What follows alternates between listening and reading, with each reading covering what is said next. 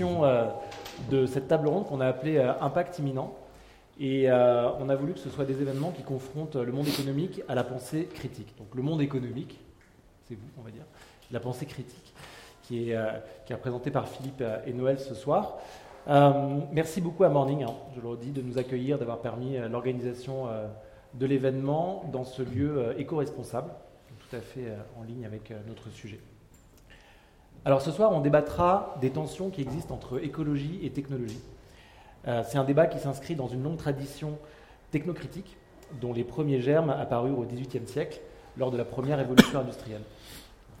La technocritique, euh, elle, s'est ensuite progressivement installée dans les consciences au cours du XIXe siècle, avec les multiples révoltes contre la mécanisation des moyens de production, euh, dont l'une des plus emblématiques est peut-être celle des Ludites en 1811 à Londres.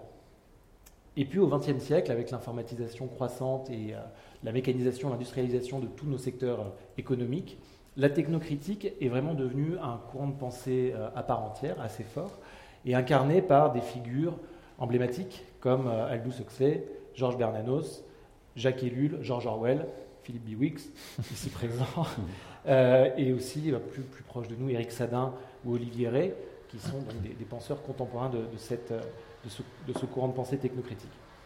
Mais peut-être que ce courant de pensée, euh, il n'a jamais été autant d'actualité, tant la digitalisation galopante de nos sociétés et l'urgence climatique nous obligent à interroger les impacts des technologies sur nos vies et sur la nature. Alors on en débattra ce soir avec nos deux invités, Philippe et Noël, que je vais m'empresser de, présenter. On, va essayer d'aborder ce sujet qui est vaste et complexe c'est moins qu'on puisse dire, autour de plusieurs thématiques qui vont aller de la question énergétique au mythe de l'innovation, en passant par euh, euh, les, les, toutes-puissances du, numérique et, euh, leurs emprises sur l'économie. Donc c'est un sujet très vaste. On va essayer d'en faire le tour humblement avec nos invités ce soir. Alors on a le plaisir, l'immense plaisir d'accueillir Noël Mamère. Bonsoir Noël. Bonsoir. Et bienvenue. Merci beaucoup. Alors vous êtes ancien homme politique et journaliste, bien sûr. Vous êtes aussi auteur Je de. ancien. Ancien tout court. Je ne sais pas si on peut dire ancien.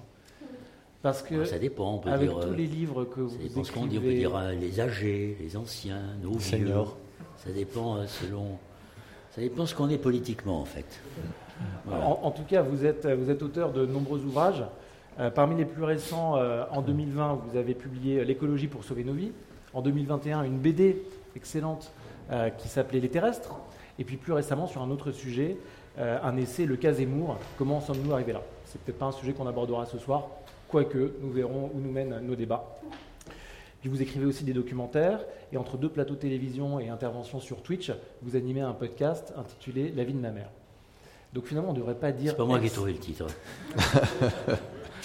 on ne devrait peut-être pas dire ancien ou ex-journaliste politique, vous avez jamais vraiment quitté ces deux fonctions Je n'étais pas un journaliste politique, j'étais un journaliste euh, plutôt généraliste. Mais oui, je, mon seul métier, c'est le journalisme. Pendant 25 ans, j'ai été journaliste. Pendant 25 autres années, j'ai eu des responsabilités politiques, mais ce n'était que des fonctions révocables par les électeurs. Et donc, mon seul métier, c'est le journalisme. Je pratique plutôt le journalisme aujourd'hui, mais on est dans un pays un peu compliqué où on n'aime pas beaucoup que les gens changent de case. Donc, quand euh, J'écris un bouquin de journaliste, je suis reçu par les journalistes comme un politique. Et ça crée quelquefois des décalages qui sont embêtants. Alors on a également l'immense plaisir d'accueillir euh, Philippe Biwix ce soir. Euh, bonsoir Philippe. Bonsoir. Euh, vous êtes ingénieur, essayiste, auteur notamment de L'âge des low-tech, vers une civilisation techniquement soutenable, et du bonheur était pour demain, les rêveries d'un ingénieur solitaire. Et vous êtes également euh, directeur de l'AREP. C'est une agence d'architecture pluridisciplinaire qui est une filiale de la SNCF. Oui, c'est ça, c'est pas mal dit. Ça, c'est notre slogan pluridisciplinaire parce qu'on fait aussi de l'ingénierie, plein d'autres choses. En fait, c'est la plus grande agence d'architecture de France, mais personne ne le sait. Euh, parce que ça travaille euh, à 80% pour la, pour la, SNCF et puis à 20% pour d'autres clients. Et donc, oui, enfin, numériquement, en nombre de, en nombre d'architectes qui y travaillent, c'est largement la plus grande agence de France et en chiffre d'affaires aussi. Et alors, entre autres casquettes, vous faites aussi beaucoup euh, de vidéos. On trouve beaucoup de vos interventions sur les plateformes de streaming. Vous enregistrez des centaines de milliers de vues. Et de ce point de vue-là, on, pourrait presque vous qualifier d'influenceur. Je suis pas sûr que ce terme. non, parce que je fais pas de placement produit.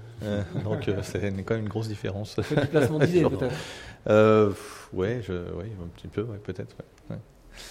Non, non, mais influenceur, je sais pas. Euh, non, ça, ça a décollé un peu tardivement. Il hein, faut juste un peu replacer les choses dans le contexte. L'âge euh, il date de 2014. Et euh, j'avais écrit un premier livre plus collectif en 2010. Et euh, voilà, je, pense qu'on a commencé à vraiment commencer à parler un peu de tout ça, peut-être dans les années 2017, 18. c'est monté en puissance très, très, très lentement. Quoi. Enfin, mon éditeur était très content quand on avait fait quelques centaines de ventes. Je euh, je sais plus, je crois que quand, j'ai passé 2000 ventes, il a dit ah c'est super, tu auras le droit de faire un autre livre. Mm. En gros, parce que un livre d'écologie en France, c'est ça, hein, c'est 2000, 2000 exemplaires. Enfin, sauf quand on est une figure euh, connue. Mais le seul bouquin qui n'a pas marché, c'est celui de raconter ma vie. Donc, ça donc voilà. beaucoup d'humilité. Donc c'est donc ça est parti très très très très très doucement quoi. Voilà. Donc euh, on va pas dire non plus c'est explosif. Enfin je me fais pas arrêter dans la rue euh, comme Beyoncé quoi. C'est de la, de la, de la diffusion euh, des idées, mais en tout cas, voilà, c'est un livre qu'on citera mm. peut-être ce soir. Je l'ai pris avec moi, j'ai aussi pris Le bonheur était pour demain. Mm. Je les ai lus pour préparer la réunion et, je vous les conseille, c'est vraiment d'excellents ouvrages. avant de rentrer dans le vif du sujet. Et l'âge des low-tech, c'est un livre de référence faut le dire. Bien sûr, aujourd'hui, pas, absolument. comme l'explique avec humilité Philippe, il, était plutôt confidentiel quand il est sorti. Il a trouvé un, écho considérable. En effet, dans les années 2014, il est arrivé le même destin euh, au livre de Pablo Servigne et de Raphaël Stevens sur l'effondrement, qui est un livre qui est sorti, euh, qui a eu du succès en 2015. Et c'est très intéressant de voir euh, comment deux deux points de vue sur euh, notre société, sur euh, les, perspectives d'espoir ou, d'apocalypse, mmh. même si le mot ne convient pas du tout, se sont rencontrés, et donc ça veut dire qu'il se passe quelque chose dans la société, une réflexion euh, au cœur de laquelle on se trouve ce soir. Et là, je dis c'est vraiment... une, lame de fond. Alors peut-être avant de, de rentrer dans le vif du sujet, j'aimerais rappeler quelques ordres de grandeur, quelques faits. Souvent, dans les débats sur l'écologie, on aime bien rappeler euh, les chiffres et les ordres de grandeur pour les avoir en tête, savoir un peu de quoi on parle. Alors, il y a 50 ans, le rapport Mido nous alertait sur les limites de la croissance. Et depuis, les émissions annuelles mondiales de CO2 ont plus que doublé. En deux siècles, l'humanité a réussi l'exploit de rétablir le même taux de CO2 contenu dans l'atmosphère qu'il y a 3 millions d'années. Le réchauffement planétaire atteint d'ores et déjà plus 1,1 degré par rapport au niveau pré-industriel. Pour le limiter à plus 1,5 degré, comme le veut l'accord de Paris, il faudrait diminuer nos émissions mondiales de CO2 de 45% d'ici 2030 par rapport au niveau de 2010. La marche est un peu haute. Selon le GIEC, dépasser les plus 1,5 degrés entraînerait, je cite, des conséquences graves pendant des siècles et parfois irréversibles. La vie sur Terre peut se remettre d'un changement climatique majeur en évoluant vers de nouvelles espèces et en créant de nouveaux écosystèmes. L'humanité ne le peut pas. J'ai bien plombé l'ambiance. Mais alors justement, je voudrais vous rassurer. Parce que la bonne nouvelle, c'est qu'on euh, a plein de solutions pour contrer euh, ces problèmes-là. D'ailleurs, on voit en ce moment, les JO de Pékin se déroulent sans encombre, il n'y a pas de neige, mais on a réussi à artificialiser 100% euh, de la neige. Les capacités d'innovation des GAFAM n'ont jamais été aussi fortes, avec une valorisation boursière de plus de 10 milliards de dollars. Jeff Bezos, on en parlait tout à l'heure, nous promet de vivre dans le bonheur absolu d'une croissance infinie en construisant des stations spatiales géostationnaires, loin du rationnement inévitable qui nous attend sur Terre. Elon Musk nous assure pouvoir coloniser Mars avant que notre bonne vieille planète n'explose grâce à ses propulseurs recyclables et à des techniques de terraformation. Plus proche de nous, l'entrepreneur, docteur et essayiste Laurent Alexandre nous jure que l'homme du futur, tenez-vous bien, sera capable de capter l'énergie de toute une galaxie pour en créer de nouvelles, jugulant ainsi la mort de l'univers prévue dans 10 puissance 100 années.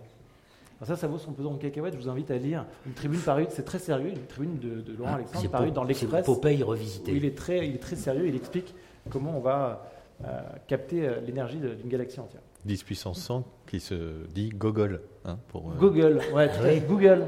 dont, viendrait le nom Google. Hein, c'est infini en fait. 10 puissance 100, non, c'est 1 suivi de 100 0. Bon, plus proche de nous, hein, des solutions plus concrètes. Le réseau 5G se déploie comme prévu un peu partout dans le monde, nous, promettant des télécommunications moins énergivores. Et en France, le secteur des clean tech se porte très très bien puisqu'en 10 ans, il a réussi à lever 6 milliards d'euros, nous promettant les plus belles innovations pour lutter contre le réchauffement planétaire. Alors tout va bien dans le meilleur des mondes, messieurs. Non? Qu'est-ce que, qu'est-ce que ça bah, vous évoque, ce, tableau, euh, pour le moins contrasté? C'est les optimistes contre les rabat-joie Non, je pense que ça, c'est, ça, c'est, le, c'est Quand on dit que les écolos, je me place du point de vue écologiste, on dit que les écologistes sont des utopistes. Sauf que quand j'écoute ce que tu viens de nous dire, je constate que ce ne sont pas les écologistes qui sont des utopistes, ce sont ceux qui veulent maintenir le statu quo, ceux qui veulent nous faire croire que la technique nous sauvera euh, de notre condition humaine et de nos nécessités. Et les, réalistes, ce sont les écologistes qui disent bah, il faut sortir de ce modèle qui est, euh, qui est à la fois destructeur de l'environnement, qui menace à terme, en effet, euh, l'avenir de l'espèce humaine sur, sur la planète. Donc, on est en face d'un problème qui peut être un problème de civilisation. Tu parlais de Zemmour tout à l'heure. C'est pas du tout ah, la même crise de civilisation que celle dont il nous parle. Euh, c'est pas la crise de civilisation telle que Huntington l'a conçue, où on serait menacé de grands remplacements euh, par des cultures qui ne sont pas les, nôtres. Mais euh, il faut changer. Je ne sais pas s'il faut changer de civilisation. En tout cas, ce que je sais, c'est qu'il faut passer, de, ce que Poliani appelait la grande accélération à la grande bifurcation. Et donc cette grande bifurcation, c'est le point de vue écologiste, elle ne peut pas se faire sous la contrainte, il faut qu'elle s'effectue, et c'est ça qui est très compliqué, dans l'acceptabilité de la société, c'est-à-dire dans un cadre démocratique. Et quand on voit aujourd'hui comment sont gérées les crises, notamment la crise climatique, comme la crise liée à la pandémie, avec des décisions qui sont prises dans un conseil de défense, dans lequel personne n'a droit d'entrer et personne n'a le droit de savoir comment ça se passe. Euh, quand on voit des, lois qui sont votées sur, qui restreignent quand même singulièrement nos libertés sans qu'on s'en aperçoive, on sait que si on continue comme ça, la crise climatique va être encore plus importante avec des conséquences encore plus grandes. Et donc ça pose la question de savoir comment on va aborder ces crises de manière démocratique. C'est ça l'enjeu. Et il y a des gens qui aujourd'hui ne peuvent pas se poser cette question luxueuse, puisqu'ils euh, ne produisent pas d'effet de serre, contrairement aux pays riches, mais ils sont les plus atteints. C'est eux qui subissent les conséquences les plus graves de, cette, de ce dérèglement climatique. Je termine en citant l'exemple de Madagascar, qui est victime de la double peine. C'est le pays le plus pauvre du monde avec Haïti, qui euh, est victime d'une sécheresse récurrente depuis plus de 4 ans avec des gens qui n'ont plus à manger.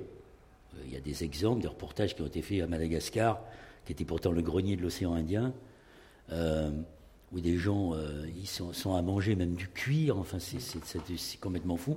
Ils viennent de se prendre une, un, ouragan, et, donc on, voit ce que c'est. Un, un, malgache produit 100 fois moins d'effets de serre qu'un américain. Mm, mm. Et c'est eux qui payent. ils ont subi Donc ça, pose, ça pose quand même une famine que l'ONU a attribuée à leur un gros problème au, réchauffement climatique. Philippe Biwix, alors vous êtes aujourd'hui euh, un apôtre, un gourou euh, de la décroissance et de l'économie euh, low-tech.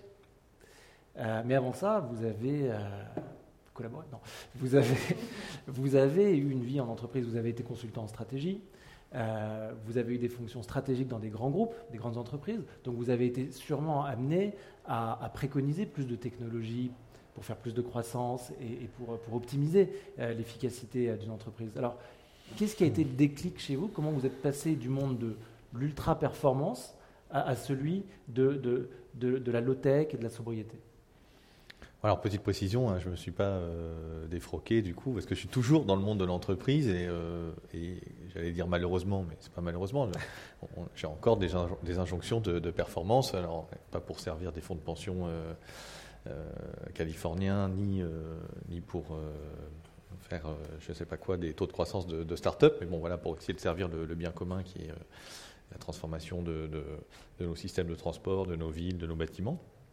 Euh, dans, les perspectives qui ont été, euh, exposées plus avant, tout à fait glaçantes. Bah, moi, bon, alors d'abord, j'ai toujours eu un fond euh, un peu écolo, mais, mais, pas écolo au sens militant, plutôt écolo au sens j'aimais bien les petits oiseaux et les forêts tropicales. Bon voilà, quand j'étais petit, il y en a un, il voulait faire pilote d'avion, d'autres c'était vétérinaire, moi c'était plutôt vétérinaire, voilà, on va dire ça comme ça, s'il y avait une espèce de grande segmentation pour, dans, à la sortie des maternelles. Et, et, du coup, c'est vrai que je me suis toujours intéressé à la matérialité du monde, c'est-à-dire euh, à comment on fabriquait les objets. Donc, euh, moi, j'aime bien, je, suis passionné des visites d'usines, euh, des, matières, de leur transformation, aussi un peu de, de, l'histoire des techniques finalement et, des, transformations. Il y a vraiment des trucs totalement incroyables et passionnants qui se mixent d'ailleurs avec des aventures industrielles, des, aventures d'inventeurs, des aventures bah, d'entrepreneurs. De, je sais pas, pensons aux grandes figures du 19e siècle, les Edison ou autres. J'ai ce fond-là. Et puis, euh, du coup, j'ai travaillé effectivement une dizaine d'années dans le, dans le conseil en stratégie, euh, euh, donc plutôt dans des domaines, bah, là aussi industriels. Donc, j'ai fait un peu, j'ai fait de, j'ai fait de la, j'ai fait de la chimie, du pétrole, des industries de process, des high tech, de l'aéronautique. j'ai lancé un réseau télécom, des trucs comme ça. Bon. Euh, et, du coup, voilà, ça me, ça me, confrontait aussi à cette matérialité, pendant que j'avais des, lectures de plus en plus subversives, effectivement, proches de, proche de la décroissance. Notamment, j'ai découvert au début des années 2000 un, économiste qui s'appelle Nicolas Georgescu-Roegen, qui est vraiment le maître à penser de, euh, voilà, c'est quelqu'un qui du coup a introduit la notion d'entropie. Donc on va dire pour faire très simple, le fait que tout s'use toujours un peu, hein, qu'on peut jamais recycler tout à 100%, hein, pour faire simple, euh, et que voilà, il, disait que les, équations, enfin les économistes étaient restés euh, aux équations mécanistes de Newton, qu'en gros ils n'avaient jamais passé, jamais passé à la version anthropique. Donc au fait que voilà, il y avait il y avait le, bien sûr, on pouvait mettre plein de choses en équation, en argent, etc. Mais qu'à la fin, il y avait quand même, on allait chercher des choses qui avaient été concentrées par la planète, et puis qu'ensuite, bah, on allait les utiliser dans des produits industriels partout autour de nous, et puis qu'après, bah, ça se dispersait. Euh, parce qu'effectivement, ça se disperse. On vit dans le grand monde de l'érosion, finalement. les montagnes s'érodent très lentement, puis euh, nos, smartphones s'érodent euh, plus vite. et voilà, donc je découvrais ça, et puis en même temps, je papillonnais dans plein d'industries. Et voilà, je découvrais que, je ne sais pas, pour se nourrir, eh ben, il faut faire, euh, il faut fabriquer des nitrates et euh, il y a une catalyse au platine rhodium et que le catalyseur de temps en temps il s'use, euh, faut le changer et donc je recalculais qu'on mangeait chacun l'équivalent de quelques milligrammes de platine chaque année en équivalent tonnes de blé, je sais pas quoi qu'on consomme, enfin de kilos de blé qu'on consomme, enfin voilà des petites bêtises comme ça. Et puis donc voilà de fil en aiguille je me suis passionné pour le, tableau de Mendeleïev en fait, hein, ce, tableau des éléments chimiques pour ceux qui ont été jusqu'en je sais pas, je sais pas si c'est encore au programme de, de terminal non, non, si, cinquième peut-être, cinquième quatrième, peut-être, c'est possible. Et donc euh, voilà, qui est, un truc totalement, euh, totalement incroyable en fait, passionnant, et avec euh, voilà des, dizaines d'éléments différents, qui ont chacun leur histoire, qui ont chacun leur problématique géopolitique, qui ont chacun leur, problématique industrielle. Et voilà, de fil en aiguille, ça a donné bah, en fait un sentiment très, très embêtant sur cette, cette histoire de croissance verte, de promesses technologiques, d'économie circulaire du fait qu'on allait pouvoir finalement régler les problèmes, les grands problèmes euh, auxquels on était confrontés grâce à la technologie et en particulier donc c'était dans la fin des, enfin, deuxième partie de, de, la décennie 2000 et en fait personne parlait encore trop de ça, mais c'était la question de l'extraction nécessaire de, métaux, qui, mmh. qui, a, qui, allait devoir être faite pour en fait pour sortir en fait ce qu'il fallait pour soit électrifier le parc d'automobiles, soit, euh, soit mettre des énergies renouvelables à la hauteur de, ce qu'on aurait besoin pour remplacer les énergies fossiles. Et vous m'expliquez que euh, vous avez vu au Congo euh, Oui, un peu. Alors, c'est, oui, j'ai fait ma. Voilà, j'ai fait ma petite crise. enfin, j'ai fait ma petite Enfin, j'ai pas, je suis pas descendu. maintenant, on trouve des trucs incroyables sur, sur Internet, dans des, des, médias alternatifs, euh, pas du tout complotistes, il y en a aussi, j'espère, euh, mais bon, ils descendent avec des creuseurs à 30 mètres de profondeur pour aller avec les creuseurs informels de cobalt et tout, j'ai pas fait ça. Hein, euh, mais oui, je trouve que j'étais en République démocratique du Congo pendant un an dans une ONG. et que voilà, j'ai aussi rencontré des gens et que c'est un grand pays minier, où ça a été un grand pays minier, enfin en tout cas aujourd'hui c'est encore un, pays qui a beaucoup de réserves minières, donc ça me confrontait d'autant plus à ces questions-là. Euh, voilà. Donc, euh, c'est dans ces, donc voilà, donc c'était vraiment la question de des ressources. Alors aujourd'hui, la question des ressources, elle est, elle est, elle est pointée partout. Hein. toutes les grandes agences euh, mondiales, l'Agence internationale de l'énergie, l'OCDE, la Banque mondiale, la Commission européenne, tout le monde, l'État français, enfin tous les États sont, voilà, on sait bien qu'il y, y, a une problématique d'extraction. Il y a des en fonction des technologies qu'on utilisera, en fonction de ce qu'on déploiera effectivement ou pas, en fonction de la taille des voitures qu'on aura ou qu'on n'aura pas, en fonction de l'autonomie qu'elles auront ou qu'elles n'auront pas. Euh, on ne sait pas trop, mais dans un certain nombre de, cas, pour un certain nombre d'éléments, on parle de multiplier par 10, par 20, par 30, par 50, par 60 la quantité annuelle de ce qu'on a besoin d'extraire de tel ou tel ou tel métal. Donc c'est quand même un truc, euh, voilà, ça va, ça va se voir quoi. C'est pas juste, euh, c'est pas que les, communautés à l'autre bout du monde qui sont pas contentes. Alors l'autre bout du monde, pas l'autre bout du monde d'ailleurs, ça peut être au Portugal en ce moment euh, sur le lithium. C'était en Serbie il y a quelques semaines. mais du coup, voilà, ça commence. Enfin, il y a des, une montée en puissance des contestations sur, sur cet extractivisme. Et c'est pas pour rien en fait, c'est parce qu'on en sort quand même de plus en plus, vraiment beaucoup, beaucoup. Et tu parlais tout à l'heure de 2010 de, la, de, la, référence 2010 ou 2015, je crois, pour les, gaz à effet de serre par rapport à 2010. On doit réduire de 45% au niveau de par rapport à 2010, par rapport au niveau de 2010. Bon voilà, euh, mais bon, en fait, oui, il y a une croissance incroyable, pas seulement des gaz à effet de serre depuis 2010, aussi d'extraction des métaux. On a multiplié par 2, 3, 4, 5, 10 parfois la quantité déjà de métaux qu'on extrait. Donc, voilà, c'est parti de là, en fait, un peu mon... mon... Par les métaux par le, par, le, par, le fait qu'on exploitait euh, des ressources qu'on appelle non renouvelables. Hein, et donc non renouvelables, ça veut dire qu'ils ne se renouvellent pas. Euh, alors en tout cas, ils ne se renouvellent pas à l'échelle humaine. Sur 50 millions d'années, pas de problème. Euh, welcome, il suffit d'attendre et se mettre sur une dorsale à l'endroit où il y a un peu de volcanisme, ça va revenir, il n'y a pas de problème. Hein. tout ça, ça rien ne se perd, rien ne se crée, comme disait Lavoisier. Mais à l'échelle de quelques siècles ou de quelques millénaires ou de quelques dizaines de millénaires, bah, là, non, il faut faire avec ce qu'il y a. Et donc, voilà, j'étais. alors, c'est pas les ressources renouvelables, elles ont leurs problèmes aussi. Hein, c'est qu'on les, on les exploite souvent à un taux supérieur à leur taux de renouvellement. Hein, donc ça donne, la déforestation, ça donne la surpêche, ça donne, l'érosion des sols agricoles. Hein, c'est aussi une ressource non renouvelable quelque part. Nos pratiques agricoles qui, réduisent la quantité de, terres arables.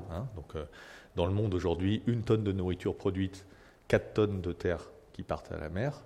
Hein, c'est euh, le, ratio aujourd'hui de, nos pratiques agricoles. En France, c'est une tonne, une tonne. C'est un petit peu moins parce que les, sols tropicaux se, lessivent un peu plus vite. voilà, donc euh, toute, cette, toute cette partie en fait qui fait notre, bah, qui fait en fait voilà, qui fait qu'on n'est pas à l'âge du silex en gros. Euh, bah, jusqu'à quand ça tient, dans quelles conditions et quelles transitions il faut faire ou pas faire. Voilà, ce qui vous a, amené à avoir à développer cette pensée euh, technocritique. Mais on reviendra sur ces questions de, recyclage et, hmm. euh, sur, sur l'extractivisme. Si je peux ajouter quelque chose à ce que vient de dire. Bien euh, sûr, bien sûr. Mais et d'ailleurs, tout le monde peut ajouter quelque chose. Hein. Comme on vous êtes les bienvenus pour débattre, pour poser. En fait, c'est l'illustration de. C'est l'illustration de la voracité de notre système. Et donc l'extractivisme, c'est une expression que connaissent les écologistes depuis longtemps.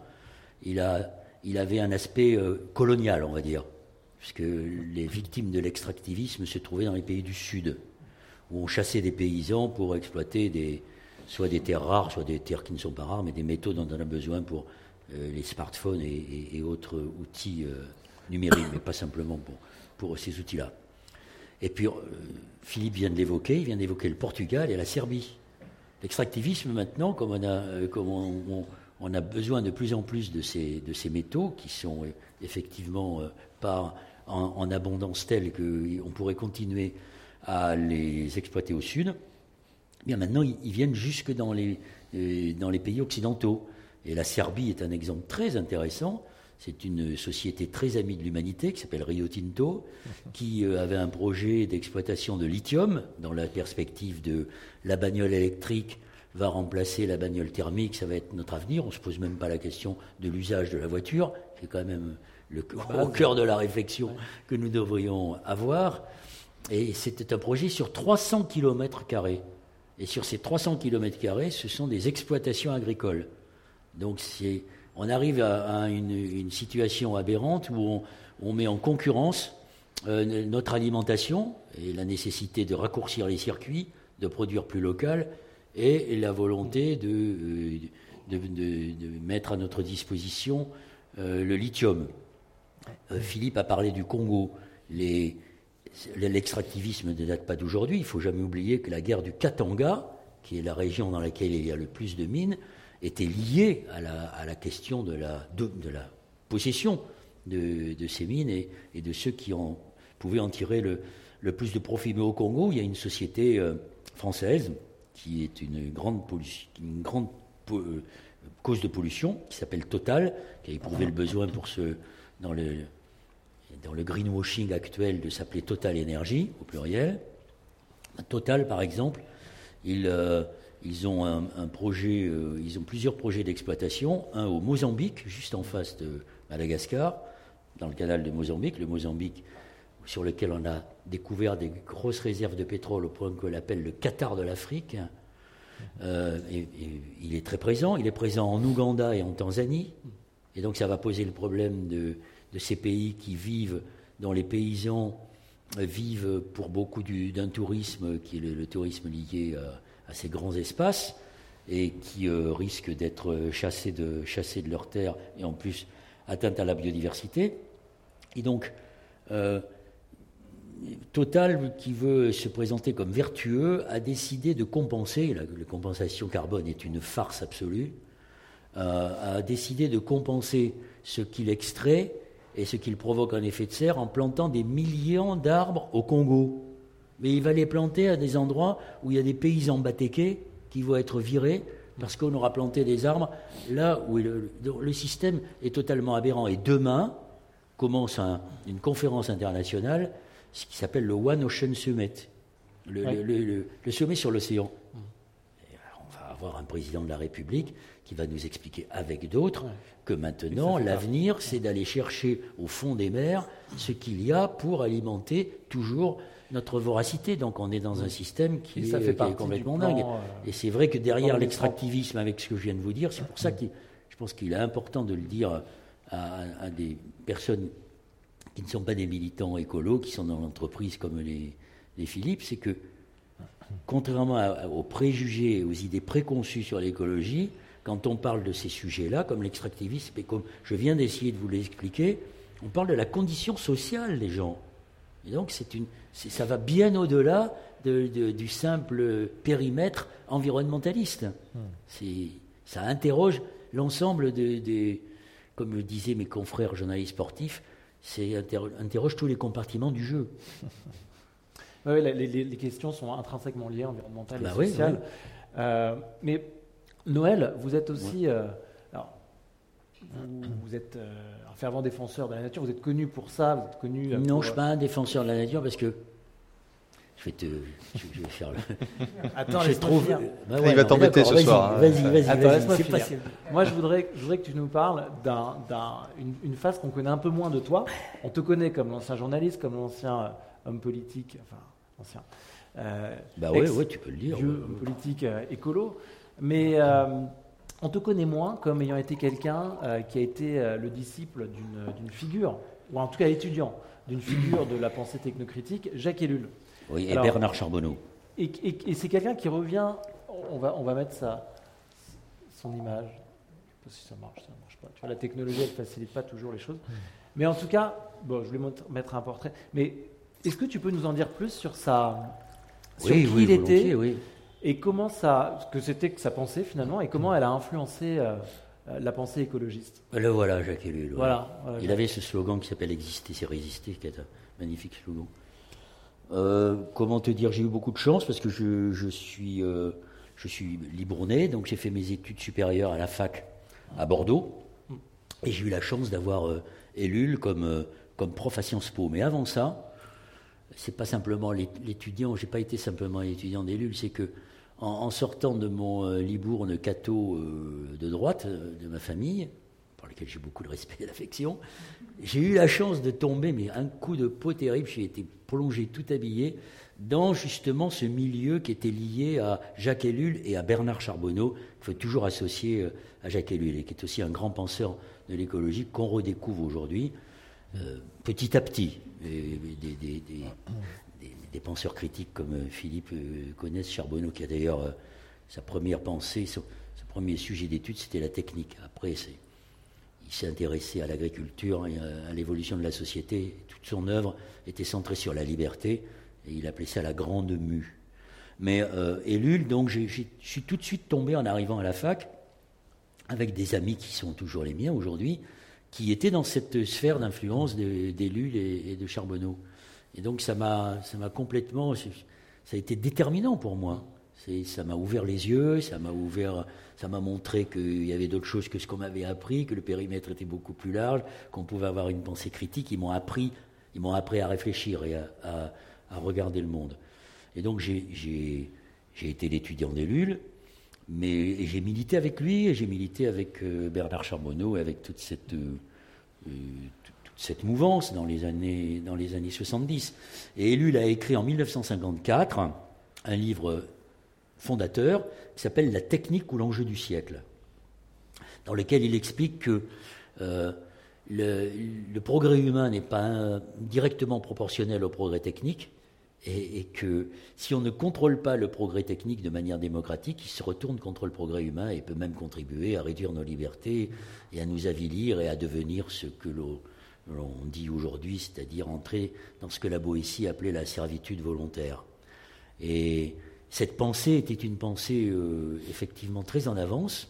Alors, en 1935, déjà, un Américain qui s'appelle Lewis Munford avait déjà beaucoup réfléchi sur la question du machinisme, mais au même moment, en 1935, Jacques Ellul et Bernard Charbonneau, qui avaient 26 ans, qui appartenaient au mouvement personnaliste d'Emmanuel Mounier, dont ils se sont séparés quelques années plus tard, ont écrit un, texte qui est d'une actualité confondante, qui, a toujours, qui est toujours pertinent, qui s'appelait Directive pour un manifeste personnaliste. Et en fait, ce sont les premiers euh, en France qui ont porté une pensée critique sur la société, une critique non marxiste de la société. Et ils ont été d'ailleurs très empêchés pendant longtemps par l'impérium de la pensée marxiste sur le monde intellectuel euh, français. Alors Ellul a eu de la chance parce qu'il a été lu par Huxley, qui a fait traduire la technique ou l'enjeu du siècle, et un autre livre très important qui s'appelle Propagande, et, et il est connu aux États-Unis de, toutes les petites universités, comme dans les grandes universités, depuis cette époque, alors qu'en France, il était complètement, euh, complètement ignoré. Voilà, quant à Charbonneau, lui, il n'a jamais voulu sortir de son.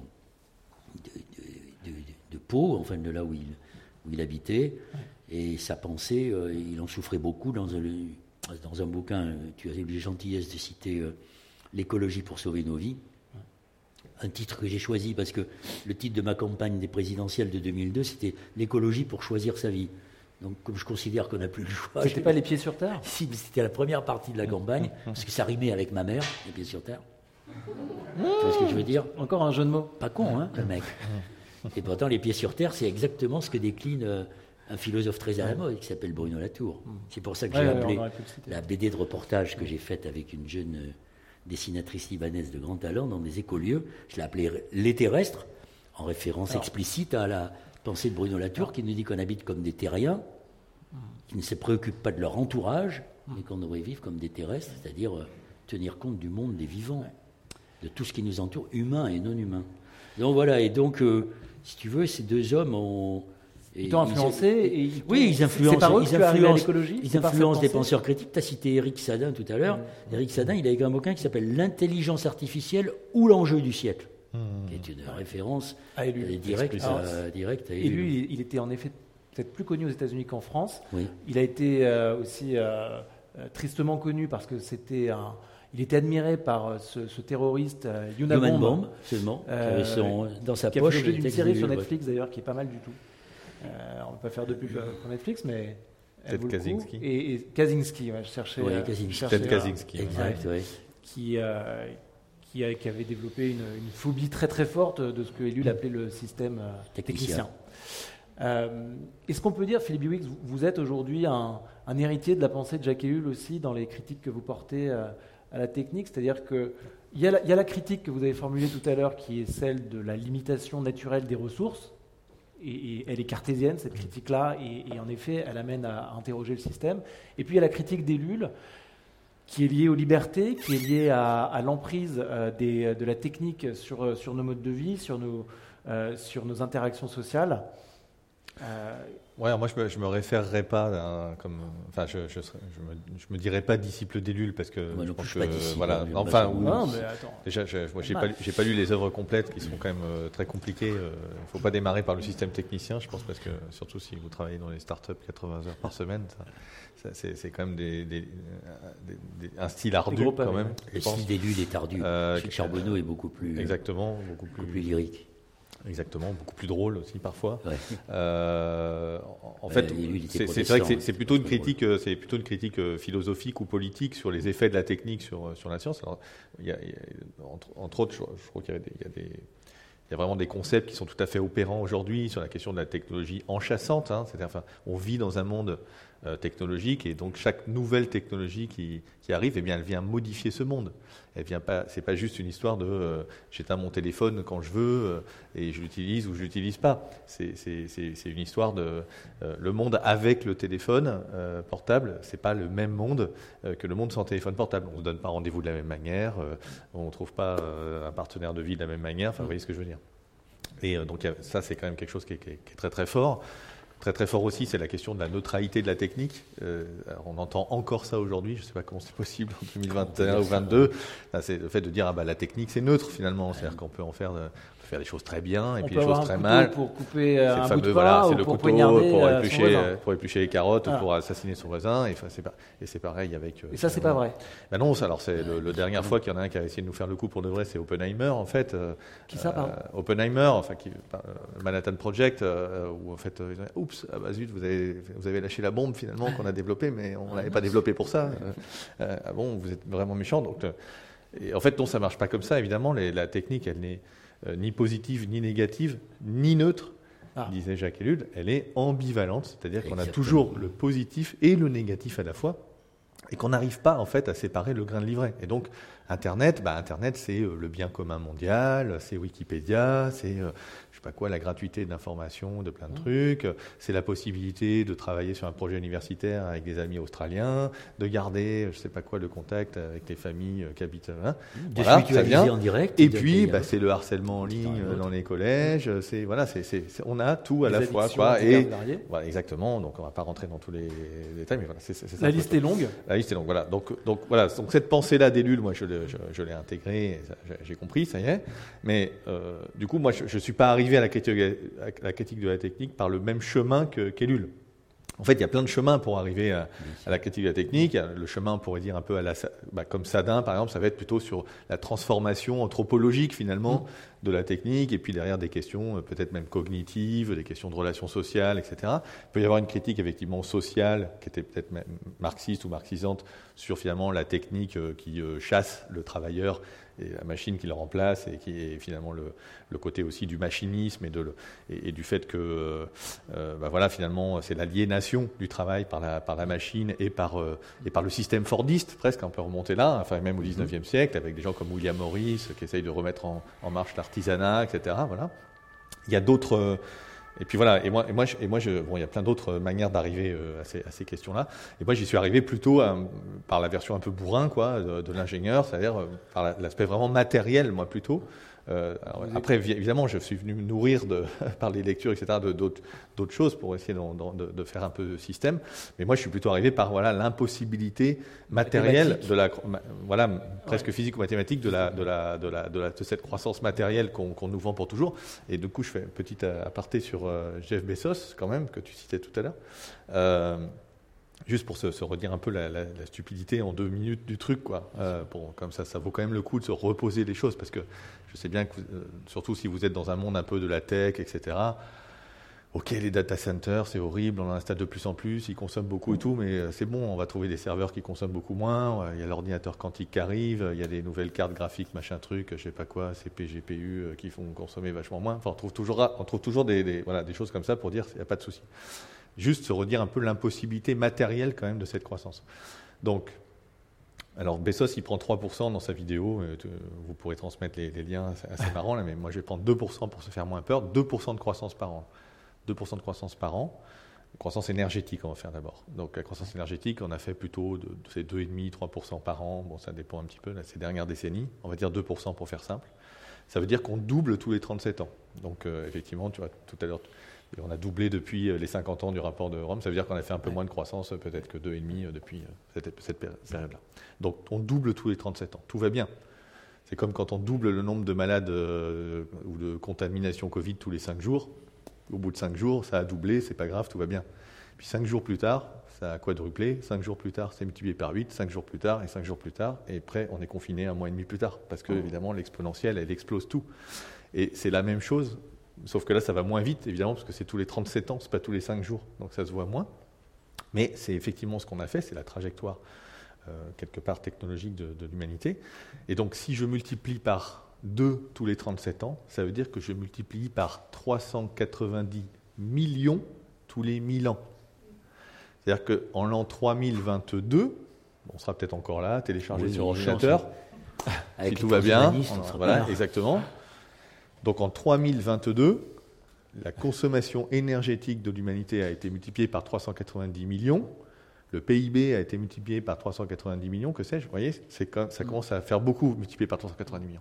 Donc du coup, Bezos, il dit, ouh, ça marche pas. du coup, on a besoin d'aller ailleurs. Du coup, on va dans l'espace. Ah bien, sûr. Et donc là, bah. dans l'espace, bah, on n'est plus limité par cette année petite Terre qui n'a pas tout. Et le problème, c'est que si je continue à ce même rythme, 1500 ans, donc 500 ans après les, mes 1000 ans, donc dans 1500 ans à partir de maintenant, 2% de croissance par an, ça fait la il faudra la puissance de l'étoile solaire. On en revient la puissance de l'étoile solaire. Donc, on peut aller se rhabiller avec les histoires de fusion, ITER, machin, truc. On va pas faire des réacteurs à fusion nucléaire qui font la taille de l'étoile solaire. Ça va pas. C'est à un moment, ça va pas marcher. Alors, en science-fiction, si, ça s'appelle une sphère de Dyson pour ceux qui sont amateurs. C'est un truc. On prend en fait une ceinture d'astéroïdes, on construit une espèce de truc autour de l'étoile et on capture toute son énergie comme ça. Tu veux dire que des scientifiques ont réfléchi à ça Non, des, des scientifiques, des, oui, des, enfin si, oui, c'est plutôt de la science-fiction, c'est marches, de la science-fiction. Enfin, c'est des gens que lisent Jeff Bezos apparemment. Alors, admettons, je fais ce truc-là. Donc, me voilà en l'an 3500 et donc je consomme l'énergie du Soleil. Bien. 37 ans plus tard, il me faut deux soleils. Donc il faut que j'aille très très vite sur Proxima du Centaure qui est à 4 années-lumière. Ça va, j'ai 37 ans pour le faire. Mais 37 ans plus tard, il me faut 4 étoiles. 37 ans plus tard, 8 étoiles, etc. Et donc, en à peu près 2000 ans à partir de maintenant, donc en l'an 4000, euh, hein, c'est ça, il faut que je consomme l'énergie de la galaxie. Mais le problème, c'est que la galaxie fait plus que 1000 années-lumière. Donc il faut que je conquière et que j'exploite les étoiles de la galaxie à une vitesse plus rapide que, que, que, la, vitesse de la lumière. Donc ça va être un petit peu compliqué. C'est limpide. Donc ça, c'est la partie énergétique. Donc on sait que la croissance énergétique n'est pas possible. Enfin, elle a une limite, forcément. Très bien. Alors du coup, on appelle les économistes au secours parce que, comme les physiciens, les mathématiciens renoncent, les économistes arrivent et disent, mais il n'y a pas de problème on va faire ce qu'on appelle du découplage, on va faire de la dématérialisation. Donc on va continuer à faire de la croissance économique, il n'y a pas de problème. On va bosser dans des bureaux, tout ça, faire des startups, en coworking. Paf. Non, non, je blague. Et donc, on va faire, c'est écolo en plus, et donc, on va, on va, faire de, on va continuer la croissance économique, mais on va arrêter de faire de la croissance euh, euh, matérielle, de la consommation de ressources, d'énergie, etc. Très bien. Donc, ok, moi je suis d'accord, faisons ça. Euh, me voilà à nouveau en l'an 3000, mon PIB a été multiplié par 390 millions, mais ma consommation énergétique, elle, elle n'a pas bougé. Ça veut dire que l'intensité énergétique de chaque euro de PIB, ce sera peut-être pas un euro d'ici là, hein, peut-être qu'on sera sorti, l'euro, ça va exploser, je ne sais pas. Ça s'appellera le, Macron, je sais pas. Donc en l'an 3000, me voilà. Xi Jinping. Le Xi, oui, voilà le, ouais, le One, soyons modestes. Mm. Donc voilà, il y a le, World One, euh, euh, et, donc chaque, chaque euro, il va consommer 390 millions de fois moins d'énergie que le contenu énergétique d'un euro de PIB d'aujourd'hui. C'est, alors moi, du coup, on appelle, on appelle l'ingénieur au secours. Alors, euh, bon, la voiture qui consomme 10 fois moins qu'aujourd'hui, tu sais me la construire Bon, ouais, peut-être, ok, on peut encore optimiser, je sais pas quoi, le moteur, le machin, le truc. La voiture qui consomme 100 fois moins qu'aujourd'hui, tu sais me la construire hmm, Bon, ouais, ça, commence à ressembler à un vélo, quoi, sûrement, électrique. Bon. Et la voiture qui consomme 390 millions de fois moins qu'aujourd'hui, est-ce que tu peux me la faire? La réponse, évidemment, non. Donc c'est une stupidité. Donc le, la fenêtre dans laquelle on est aujourd'hui de, croissance, qui est effectivement tout à fait impressionnante, tout à fait incroyable, tout à fait foisonnante en termes de, évidemment de technologie, de confort, de ce que ça nous a apporté, c'est une fenêtre, quoi qu'il arrive. Je ne sais pas quand est-ce qu'elle va se refermer, dans quelles conditions, à quelle vitesse, quelles seront les inégalités, les machins, les trucs. Je ne sais pas. Je ne sais pas si ce sera un effondrement violent, pas violent, machin. Je peux, avoir mon idée, mais là, là, ça devient des idées. Ça devient... Mais, mais factuellement, ce n'est pas possible. Il y, a, un mur, ça peut pas, le truc ne peut pas monter comme ça et puis euh, ne, pas s'arrêter. La question n'est pas si ça va arriver ou pas, mais quand est-ce que ça va arriver et que ces limites vont. Euh, et le club de Rome, c'est ça en, fait. Le club de Rome, c'est ça. C'était qu'en fait, ils, alors, ils ont, c'était, euh, c'était les années 70. Hein, donc, faut pas oublier ce que c'est les années 70. C'est, ils sont aux États-Unis, tout le monde est un peu fan de micro-informatique, enfin ça s'appelle encore la mini-informatique, la micro-informatique arrive encore un peu après.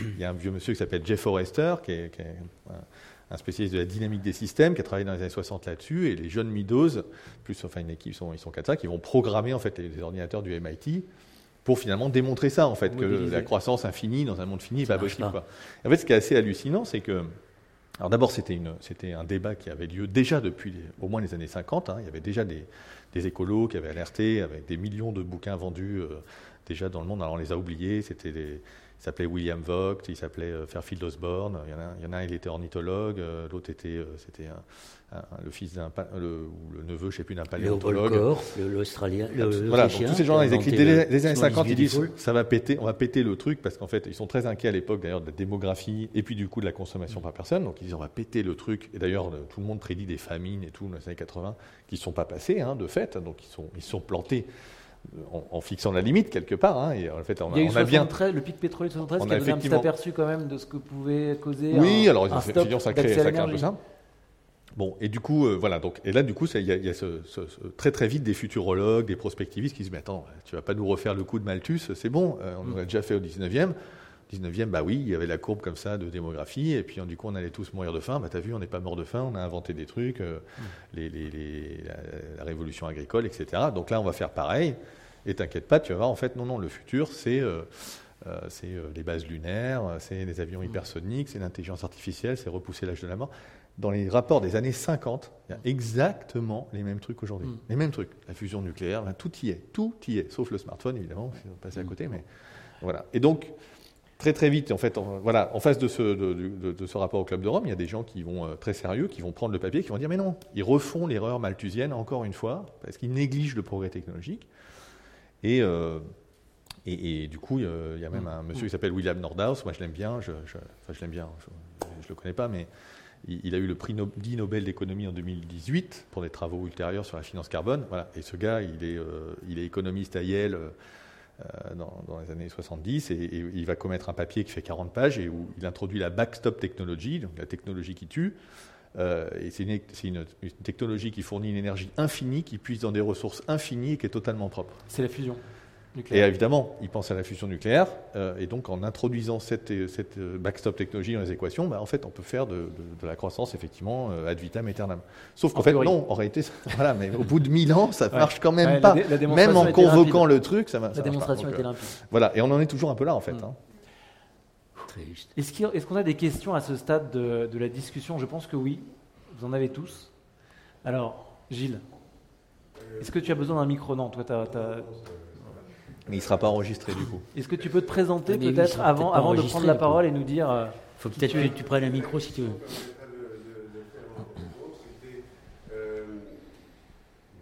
Ce qui ressort, c'est beaucoup de ce qui est dit, c'est cette espèce de démesure folle, y compris dans les projets de ces milliardaires euh, hyper technologisants. Euh, et cette démesure qu'on trouve quand même, qui est frappante dans le développement technologique qu'on a eu, euh, qui a été croissant, on pourrait dire, depuis la révolution industrielle, mais là qui a pris une tournure euh, depuis l'informatique qui est phénoménale. Euh, cette mesure fait écho à une autre des mesures que j'ai connues de, par mon parcours dans la finance, de, l'argent en fait aujourd'hui dans notre monde. Euh, qui, est, très très frappant et qui est très lié, puisque quand on, le respect presque qu'on porterait à Jeff Bezos, il est autant lié à ses inventions, voire surtout plus à son patrimoine. Donc, donc en fait, il y a une révération de l'argent et, il y a surtout, c'est ça que je voulais vous, ce sur quoi je voulais vous interroger, c'est ce lien intime pour moi entre l'argent, le capital, la finance et la technologie. Les deux s'alimentant l'un l'autre, entre autres à travers les gains de productivité que permet la technologie, mais surtout parce que la technologie a besoin de capital. Pour se développer. Jamais euh, toutes ces entreprises auraient été si vite dans leur développement sans les euh, milliers de milliards qui sont déversés sur le Nasdaq et qui ont permis à Amazon de faire des pertes pendant 10 ans et de prendre des parts de marché à tout le monde. Un exemple, mais toutes ces technologies, il y a un lien intime pour moi dans cette démesure et cette exponentielle, parce que la, la autre exponentielle qu'on vit en ce moment, c'est une exponentielle de la dette, qui est aussi la monnaie finalement, et qui revient à l'argent. Merci Gilles pour cette question. Philippe et Noël, ce lien entre capital et, technologie, il, nous dit quoi? Il nous dit que le, ces, promesses d'innovation technologique, euh, finalement, sont des faunées d'un capitalisme qui cherche des, nouveaux marchés et des nouvelles. Euh, ben, le problème, c'est que, d'abord, sur la question de la démesure, pour revenir à ce que tu me posais comme question sur Élu et Charbonneau, il prenait une société de l'autolimitation. Donc là, on n'est pas dans l'autolimitation, on est euh, dans l'exact contraire. Euh, oui, bien sûr que la, démesure technologique est liée aussi à la démesure du capitalisme, mais c'est un, un, penseur qu'on a beaucoup oublié d'ailleurs, qui dans les années 30 faisait partie d'un, qui était chez les personnalistes et aussi dans un mouvement critique qui s'appelait Ordre Nouveau, qui n'a rien à voir avec ce qui est devenu ordre nouveau chez les, jeunes fachos, qui s'appelait Denis de Rougemont. Et Denis de Rougemont, c'est le premier qui a parlé de productivisme. Mais quand on regarde ce qu'était euh, l'Union soviétique, par exemple, le, productivisme et, la, euh, la, la, recherche de, de la, du progrès, euh, enfin d'une technologie à outrance, n'est pas simplement propre au capitalisme. Elle est propre aussi à des régimes autoritaires qui ont fondé leur, leur récit sur euh, le productivisme. C'est il y a un, un, philosophe, euh, un jeune philosophe euh, français qui s'appelle Pierre Charbonnier, qui a écrit un très bon bouquin qui s'appelle Abondance et liberté. Et donc toutes ces sociétés, qu'elles soient capitalistes ou autoritaires comme les, le, régime communiste qui promettait l'avenir radieux sur Terre, c'était on vous propose l'abondance, bon, dans le régime soviétique c'était plutôt la rareté, et, en contrepartie vous aurez la liberté.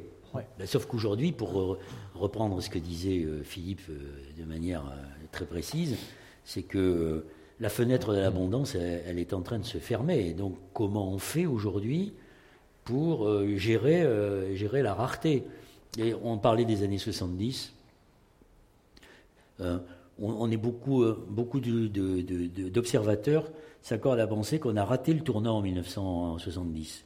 En 1970, il y a eu le, donc en 1972, il y a eu le rapport Meadows, euh, Halte à la croissance, ou les, limites à la croissance, dans lequel il y avait d'ailleurs, euh, Philippe l'a évoqué, des choses qui sont euh, très critiquables, comme par exemple la question de la démographie, qui était une menace et qui été reprise très vite, à peu près au même moment, par des penseurs conservateurs, notamment un penseur conservateur américain qui s'appelle Paul Ehrlich, qui a écrit La bombe population, qui a été repris par tous les milieux conservateurs américains, euh, notamment par la Fondation Rockefeller, qui a financé des programmes de stérilisation forcée des femmes, euh, en particulier au, Pérou et en Inde. Aujourd'hui, euh, des gens comme Hervé Lebras ou, comme Gaël Giraud expliquent que le problème de la, menace sur la planète n'est pas, de la planète n'est pas une démographie euh, galopante. Quand on parle de la démographie, c'est pour mieux s'exonérer de se poser les vraies questions sur le modèle dans lequel on est. Et les preuves ont été apportées que euh, quand l'éducation, quand les jeunes femmes et les fillettes peuvent accéder à, l'éducation, la fertilité baisse. Il n'y a que quelques pays encore qui sont dans des taux importants. Je pense en particulier au Niger, mais par exemple en Algérie, il y a 30 ans, les filles, on les marie à 18 ans. Maintenant, on les marie à 26 ans. Donc, et, partout où les femmes ont bénéficié de l'éducation, euh, ça a fonctionné. Et en 1979, euh, le, président, euh, Jim, comment il s'appelle qui Il a 97 ans aujourd'hui. Jimmy Carter. Jimmy Carter qui était finalement un grand président américain, a demandé euh, au MIT un rapport sur le, dérèglement climatique, qui est devenu ce qu'on a appelé le rapport Charnay, parce qu'il était dirigé par un, un scientifique qui s'appelait Jules Charnay. Et dans le rapport de Charnay de 1979, il y avait tout ce que, tout ce que dit euh, Philippe, il y avait déjà toutes les analyses. Bon, et à cette époque, républicains et démocrates aux États-Unis étaient prêts, avec la communauté internationale, à, mettre en œuvre un traité international contraignant, comme celui qui a permis de réduire euh, la couche d'ozone, par exemple, ou de faire de l'Antarctique un continent euh, sacré jusqu'en 2048. Et puis, euh, est arrivée la victoire de Reagan, qui, qui a, tout fait tomber. D'ailleurs, le premier geste qu'il a fait, vous pouvez, si vous avez vu le film Vice sur euh, Dick Cheney, mmh. dans le film Vice, vous voyez comment, euh, dès que Reagan est élu, il fait enlever les panneaux solaires que Jimmy Carter avait fait poser sur le toit, de la, le toit de la Maison Blanche. Mais dans ces années 70, on a raté beaucoup de choses. Enfin, on est tous nés dans les années 70 quand même, donc tout n'a pas bah été oui, vous êtes là, bon, mais 1969, l'homme va sur la Lune et il s'aperçoit que la Lune est un désert, mais que la Terre, euh, elle n'est pas, euh, et ses ressources ne sont pas illimitées. Mm-hmm. Et il s'aperçoit de, de, ce qu'est la beauté de, mm. de cette Terre. Euh, dans la foulée, un, un sénateur démocrate américain organise le Jour de la Terre bah, le jour de la Terre, c'est 20 millions d'Américains dans toutes les grandes villes qui euh, ont manifesté, qui sont allés dans les rues pour euh, demander qu'on change de modèle. Et tout ça est tombé, et, est tombé par terre. Donc c'est vrai qu'aujourd'hui, on, on se dit qu'on serait peut-être dans un état un peu moins périlleux et vulnérable mm. si euh, on était allé, si on avait écouté ça. Mais mm. c'est vrai que cette cette critique de, notre, de ce que l'auteur euh, culte Gunther Anders appelait la, la honte prométhéenne, Bezos et, ses copains, c'est de la honte prométhéenne. Ils, prennent l'homme pour Prométhée. Donc ça va pas, alors on s'arrache à la Terre et on va aller coloniser euh, d'autres planètes, ce qui est une, folie euh, intégrale. Une question, oui, Benoît.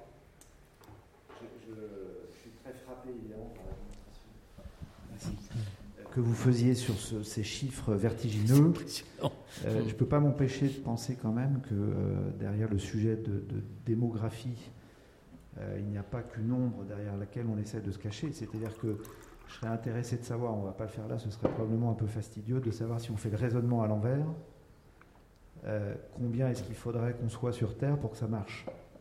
C'est pas la question, ah. c'est comment, comment on fait par exemple pour produire moins de viande Bon, ben, si on produit moins de viande, ça veut dire qu'il y a moins de consommation de pétrole. Pour le bétail, ça veut dire qu'il y a moins d'exploitation de terre et que si on, si on réduit notre. voilà, c'est un des exemples. Cette question parce que aussi vertigineux les chiffres euh, paraissaient, euh, si, si, on raisonne un peu par l'absurde, on se dit c'est une question à laquelle on pourrait accepter euh, de, de, répondre ou de tenter de répondre, de dire il n'y a plus ni croissance ni décroissance. À combien d'humains sur Terre, ça passe. Question ouverte. Et sous-jacent à ça, et on parlait de la tour tout à l'heure, et si je ne dis pas de bêtises, il me semble qu'on l'a entendu récemment euh, sur une matinale de France Inter, il évoquait la notion, euh, qui, me semble assez importante, en tout cas euh, utile, de plaisir. Donc comment est-ce qu'on fait derrière ces chiffres vertigineux et derrière des enjeux qu'il faut bien accepter comme tels, d'évoquer encore cette notion de plaisir devant nous? Mais euh, ces deux sujets m'intéressent. J'attaque du coup Vas-y, moi, je, suis prêt à répondre. Mais... Je voulais répondre sur l'argent aussi, mais tant pis, on fera, on fera des boucles. Euh, sinon, on va perdre le truc. Moi, bon, moi je ne suis pas complètement d'accord avec euh, la question démographique. Du coup, je m'aperçois qu'on a deux trucs. parce que moi, je suis un, je suis un peu néo-malthusien. Mm. donc, on a ça et les éoliennes Vous n'êtes pas d'accord avec Noël ça, Disons que je pense que c'est c'est un sujet qui, est balayé assez facilement et assez vite aujourd'hui. Alors d'abord, il a été prégnant pour les années 50 à 70 et bon, effectivement, plus ou moins bien traité sans doute. Il a un peu disparu dans les années 80-90, 2000 et il réémerge aujourd'hui. Oui, c'est intéressant d'essayer de comprendre ces grands mouvements de l'histoire des idées, pourquoi il réémerge aujourd'hui, etc. Bon, mis à part. Le, ce, qui est, ce, qui est, certain, c'est que de toute manière, euh, il y a, comme pour le changement climatique, il y a un coup parti. C'est-à-dire que même si par exemple l'Algérie a fait, euh, sa, ou l'Égypte, sa transition euh, démographique. il y a aujourd'hui euh, des, jeunes femmes en... enfin, Taux de natalité de 2. Voilà, mais le nombre de femmes en âge d'enfanter et qui n'ont pas encore enfanté, Mhm. la, la structure de la pyramide des âges fait qu'il va y avoir croissance euh, de, la population. Mhm. Et croissance assez importante, parce que justement, historiquement, il y a- elle était plus plate. Mais euh, je t'interromps une seconde. Donc ça va se Il va passer. y avoir croissance dans certaines parties, mais le problème aujourd'hui des croissances pays dans d'autres, oui, oui. c'est le vieillissement. Oui, oui, non, non, mais on est d'accord. Non, mais je, je veux pas. euh, Enfin, s'il faut, on peut non, convoquer après les questions de, migration et autres, mais je voulais Oui, juste dire qu'il y avait un phénomène. Ce sont des phénomènes assez lourds de, de coups partis. Donc, même si on trépignait en disant il faut faire je sais pas quoi, je... non, de toute façon, ça, ça va se passer. Quoi. Voilà, c'est, là. Comme le changement climatique. Comme le changement climatique. D'accord. La semaine dernière, on apprenait que à 1,5 degré, 99% des coraux du monde vont passer l'arme à gauche. C'est prévu. On pensait qu'à 1,5 degré, c'était 70 à 90% de probabilité qu'ils y passent. C'était dans le rapport du GIEC précédent. Et là, il y a une nouvelle étude qui est sortie, c'est à 1,5 degré, c'est 99%.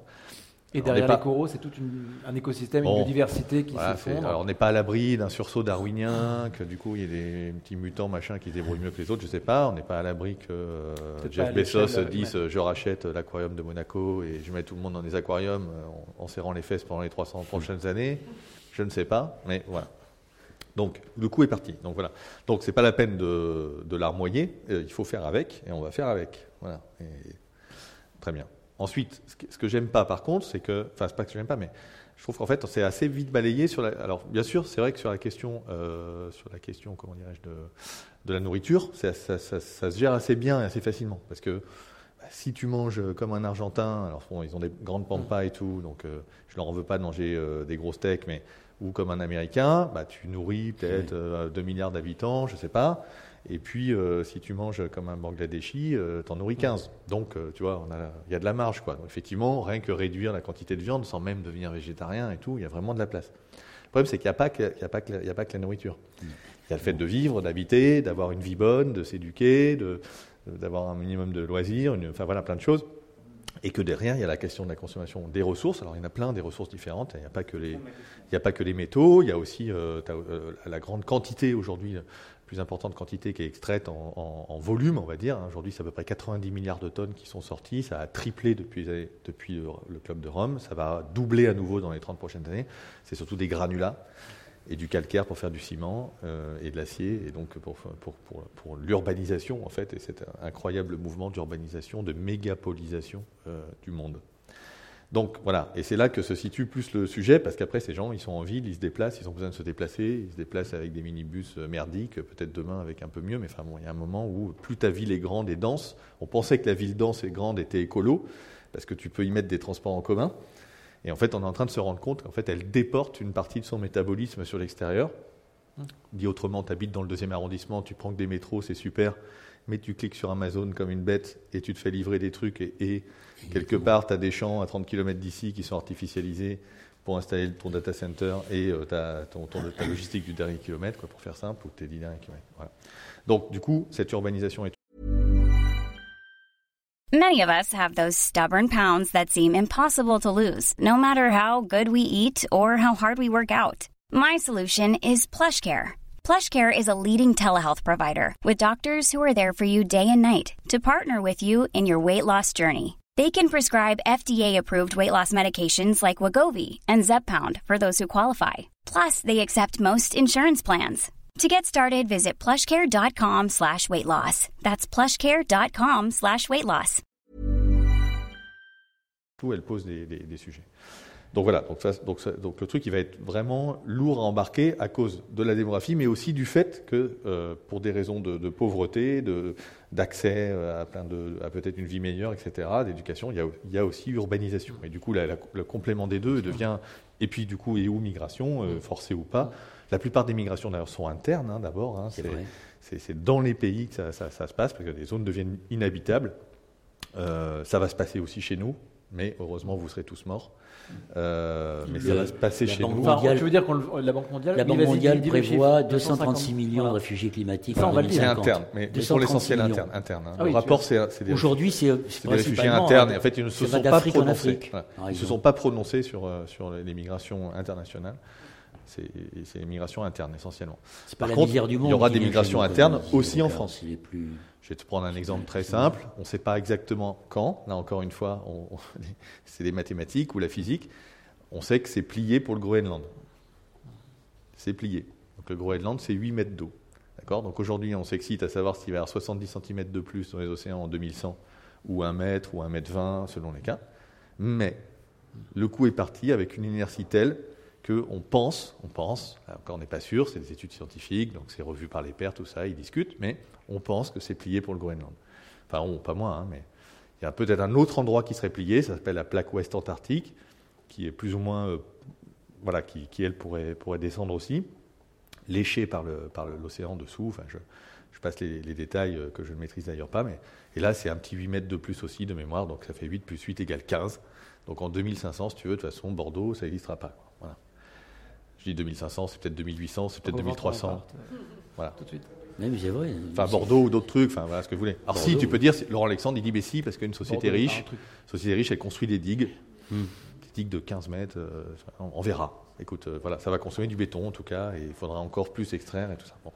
Donc voilà, donc j'évacue tout ça, et maintenant je reviens sur, en fait, à combien, c'est quoi Alors ça, c'est des trucs qui se sont posés. Il y a des articles scientifiques sur ça, avec des, des gens qui se sont plein d'articles scientifiques, d'ailleurs plein, en tout cas plusieurs, euh, où effectivement il y a des tentatives de modélisation en fait de combien on serait, euh, c'est quoi ce qu'on appelle la, charge, euh, la capacité de charge, ça s'appelle exactement, je crois, idéale, enfin ou maximale de, la planète. Alors évidemment en fait ça dépend un peu de, ton niveau technologique quand même, parce que on pourrait dire si on était 2 millions sur Terre en tout, tu vois, je prends le cas un peu extrême, bah, 2 millions, tout le monde peut avoir un hélicoptère, une Tesla, un machin, tu vois.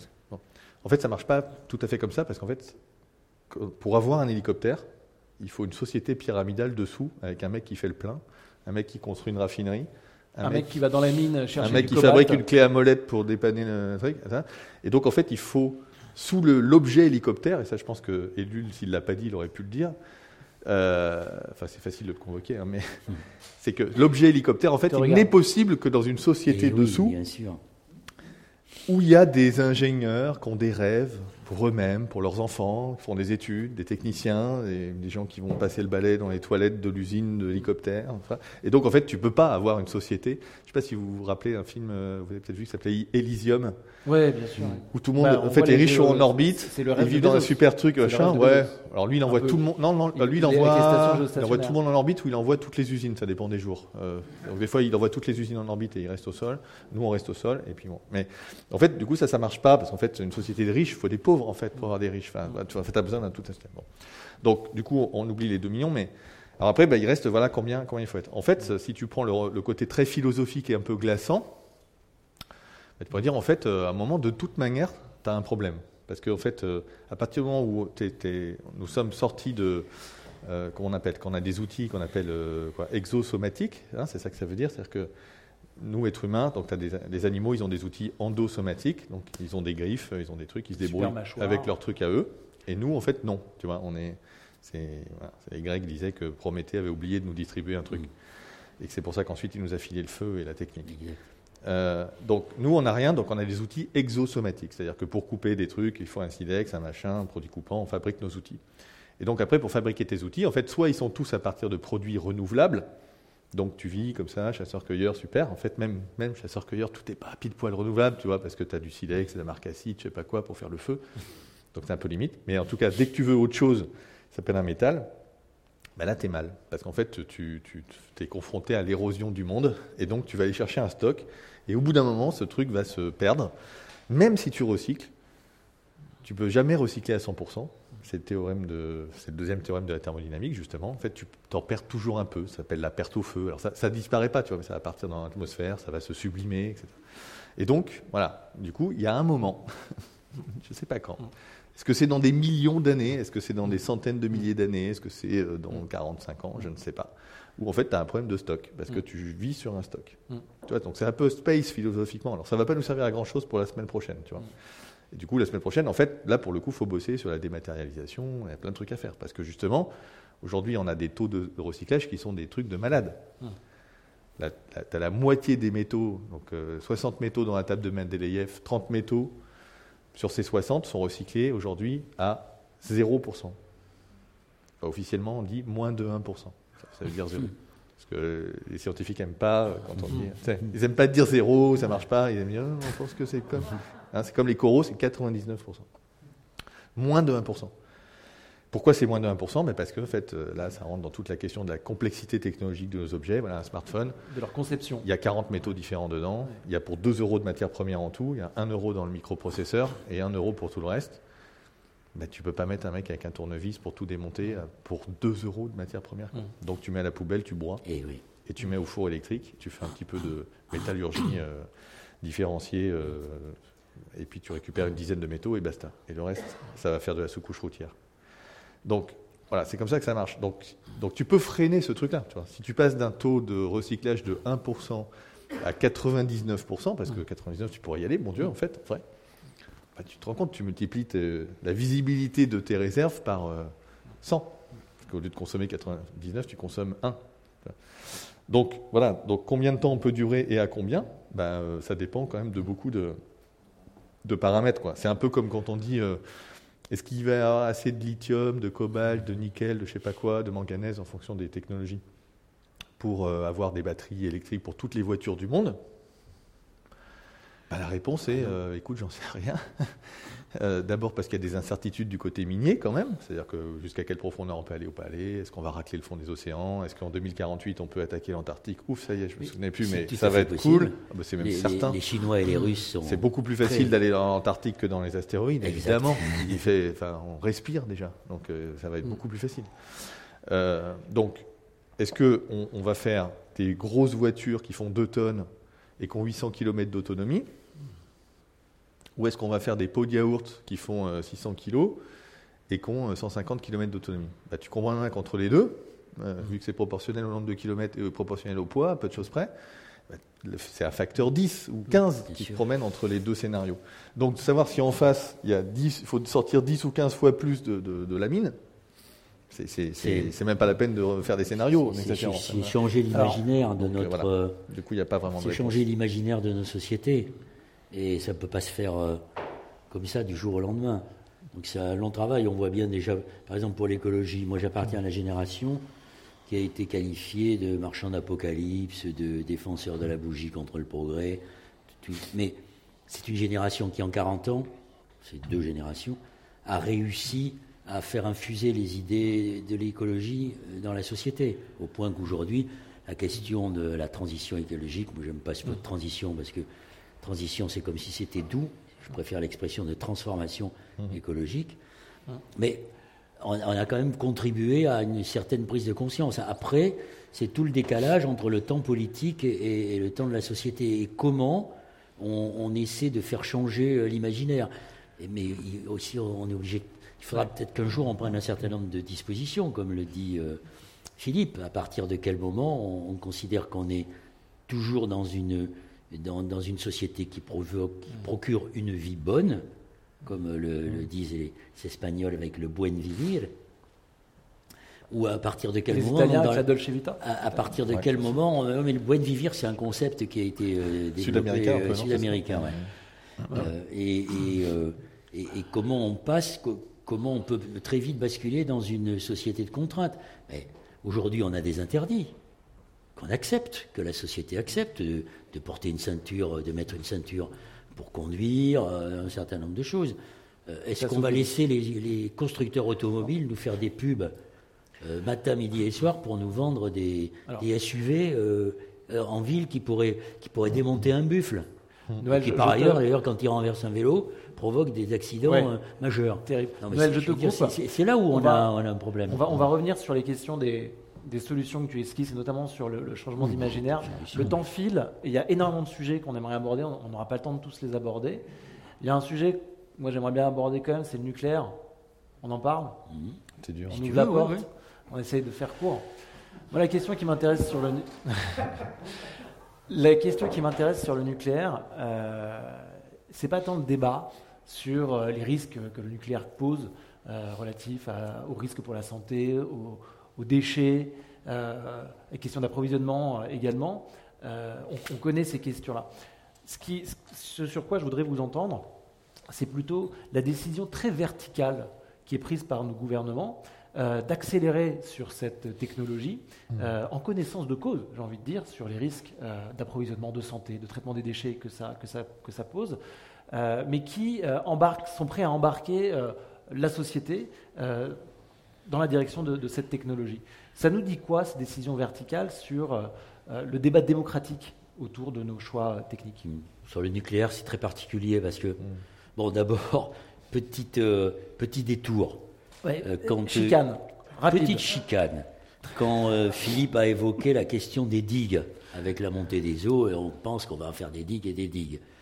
Bah, moi, je suis de Bordeaux, Philippe aussi, et en 1999, il y a eu une grande tempête, conjuguée à des grandes marées et à des forts vents, et il se trouve que toutes les centrales nucléaires, aujourd'hui, se trouvent au bord de l'eau, ou au bord des mers. Euh, et on nous disait, on nous avait, le, EDF avait dit, il n'y a aucun problème, il y a des digues, tout va bien, sauf que sous l'effet conjugué du vent, de la marée et de la tempête, ben, les digues qui protégeaient la centrale nucléaire de Brouet-Saint-Louis ont été rompues et l'eau est entrée jusqu'à 7 mètres de hauteur dans la centrale.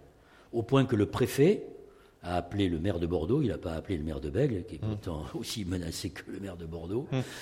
Euh, monsieur, monsieur, le maire, qui s'appelait Alain Juppé, euh, nous risquons d'évacuer la population de Bordeaux, puisqu'il y a des, vous savez, il y a des degrés de, de danger. On était en, alerte de niveau 2 et en alerte de niveau 3, on, évacue la population. Donc, pendant 10 jours, on n'a pas. EDF a fait comme s'il contrôlait tout, les pompiers ne pouvaient pas entrer. Tout ce qui était prévu comme, comme outil euh, de, réparation de ce qui se passait euh, n'a pas fonctionné. C'est pour vous dire la, la, vulnérabilité. Mais pour le nucléaire, en France en particulier, parce que c'est un cas particulier à la France, 75% de notre électricité vient du nucléaire, c'est unique, c'est une exception, encore une exception française. C'est un effet de... ça ne s'analyse pas euh, du tout de manière euh, théologique, si je puis dire. Ça s'analyse sur le, fonctionnement de nos institutions.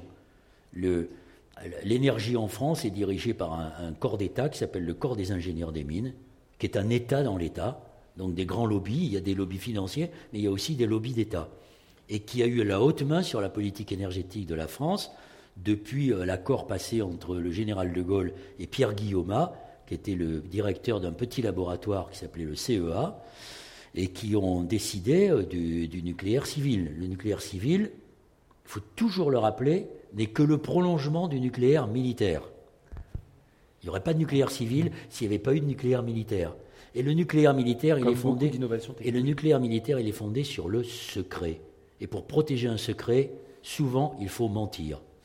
Et le, lobby nucléaire français a été pris à plusieurs reprises pour, euh, délit de mensonges, pas plus tard que cette année, au Tricastin. Ah, vous avez vu ces reportages, ben, regardez-le dans C'est politique de dimanche dernier. C'est un, un petit reportage très intéressant sur ce lanceur d'alerte de Tricastin qui euh, a été euh, mis au banc de, sa société et, il a apporté la preuve que l'autorité de sûreté nucléaire, la SN, qui est donc chargée de la sécurité, de la sûreté des, centrales nucléaires, pas de leur sécurité, de leur sûreté, ben, a menti en expliquant que ce c'était pas pas si grave que ça. Donc, pour répondre à ta question, les écologistes ne sont pas favorables au nucléaire parce que c'est une énergie très centralisée c'est une énergie qui, euh, qui n'est pas souple. Euh, et puis, c'est une, comme nous le disons, quand, euh, quand il y a un accident nucléaire, il n'y a pas d'après. Il y a des accidents chimiques, mais on peut réparer. l'accident de Tchernobyl, Pripyat et tous ces environs, c'est, c'est, inhabitable pour des siècles et des siècles. Fukushima, c'est des régions inhabitables pour des siècles et des siècles, avec des déportations euh, de, familles entières qui étaient euh, enracinées euh, dans ces territoires. C'est aussi la question des déchets à longue vie qui peuvent durer plusieurs centaines de milliers d'années. Donc, comme on ne sait pas lire ce qu'écrivait l'homme de Néandertal, je doute que dans 100 millions ou un peu plus, on sache lire les précautions qu'il faut prendre pour se protéger de ces déchets à haute intensité radioactive. Donc, ça veut dire que dans un aujourd'hui, euh, au moment où on se pose la question euh, de la, euh, où la question de l'énergie est centrale, est centrale. La question de l'énergie posée pas simplement sur les économies d'énergie, les énergies renouvelables, mais aussi sur la question de l'efficacité énergétique, qui est quand même complètement associée à tout ça. Ça paraît je ne vais pas dire que c'est totalitaire, mais ça paraît complètement antidémocratique que de décider, comme va le faire sans doute après-demain Macron à Belfort, euh, de la poursuite euh, du programme nucléaire en construisant. Euh, alors c'est d'ailleurs c'est la course à l'échalote. Hein, c'est mm. Pécresse c'est 10, Zemmour c'est 12, le, clown là qui est le, représentant du PCF qui est aujourd'hui en, en, soins palliatifs, nous, lui c'est 14. Enfin bon, c'est n'importe quoi. C'est toujours des nombreux pères. Il faut, oui, il faut, il faut il faut qu'il y ait un débat démocratique. Moi, j'ai été arracheur, j'ai été faucheur volontaire d'OGM, j'ai été condamné à trois mois de prison avec sursis, à 100 000 euros de dommages et intérêts avec mes copains, parce que je considérais que ce n'est pas à Monsanto de décider de ce que je dois avoir dans mon assiette, mais c'est à la société de décider, de, de, dire, voilà, telle innovation, elle nous apporte tel bénéfice, est tel, euh, est, tel inconvénient. on y est. Et si on estime qu'elle apporte plus de bénéfices que d'inconvénients, alors on la choisit. Et donc le nucléaire, c'est pas le problème de savoir si on arrête le nucléaire, c'est de débattre de ce sujet démocratiquement avec les outils démocratiques qui sont à notre disposition. Et après, la société choisit. C'est exactement là où je voulais t'emmener. On a fait une petite chicane par Bordeaux. Hein, et tu bah nous as fait un beau plaidoyer anti-nucléaire. Euh, non, je suis pas anti-nucléaire. Je dis que. attends. Non, non. Attends. J'ai pas de position théologique. Il n'y a pas de religion écolo contre le nucléaire. Mais ce que, ce que, ce que tu évoques à la fin de ta démonstration, c'est justement cette question du débat sur le déploiement des technologies. Euh, est-ce qu'il y a d'autres exemples de sociétés qui ont pu justement mettre en place des systèmes de réflexion collective et démocratique sur bah, on, déploie euh, la 5G, euh, on se pose, on en parle ensemble avant de le déployer. On, a le nucléaire, on se pose, on débat ensemble, on organise des débats. une société, oui. Alors, les Amish. Ils n'ont pas le vent en poupe. Contrairement à ce qu'a dit Macron, les Amish, quand ils Je crois que tu as eu une expérience avec eux. oui, je suis allé chez les Amish en voyage, organisé par la CIA, enfin, qui était un programme qui s'appelle International Visitors Program. Mais euh, je, suis allé chez les Amish, pas parce que je suis allé chez les Amish. Les Amish, ils sont connus Bon, ils ont une relation euh, qui, qui est, alors, euh, en l'occurrence, assez théologique à la, technique. Mais chaque fois qu'il y a une innovation qui se présente à eux, ils se réunissent en communauté, toutes les communautés d'Amish, et ils en débattent, et ils décident démocratiquement. Donc, contrairement à ce que dit Macron, les Amish, ils sont beaucoup plus démocrates que lui. Et donc, il faut mettre en place des... Mais il y a des outils sur, sur d'autres sujets. L'Irlande a organisé un référendum sur la question de l'avortement qui est une question hyper importante en Irlande, euh, comme chacun le sait, bah, ils l'ont préparé en créant des ateliers citoyens. Voilà. En France, on a fait une convention, citoyenne pour le climat qui a été complètement euh, gâchée, mais ce sont des outils comme ça qu'il faut mettre en place. Les Danois font ça depuis 1989 avec les conférences de citoyens.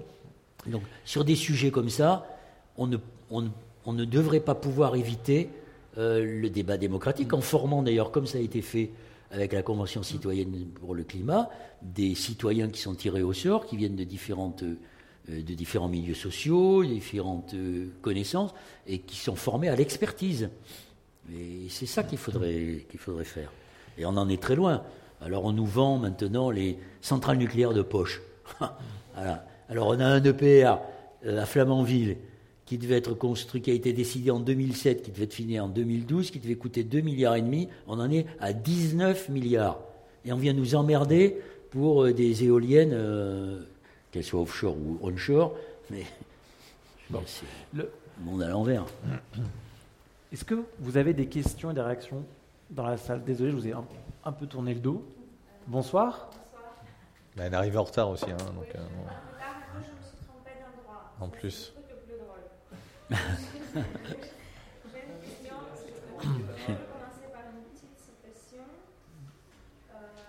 Là où est le micro pour qu'on t'entende bien Dis-moi.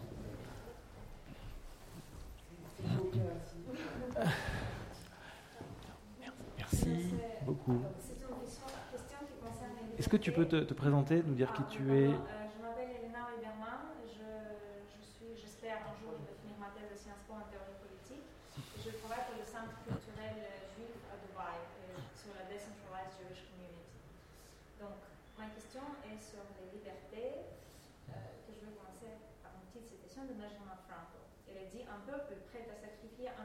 Oui, tout à fait.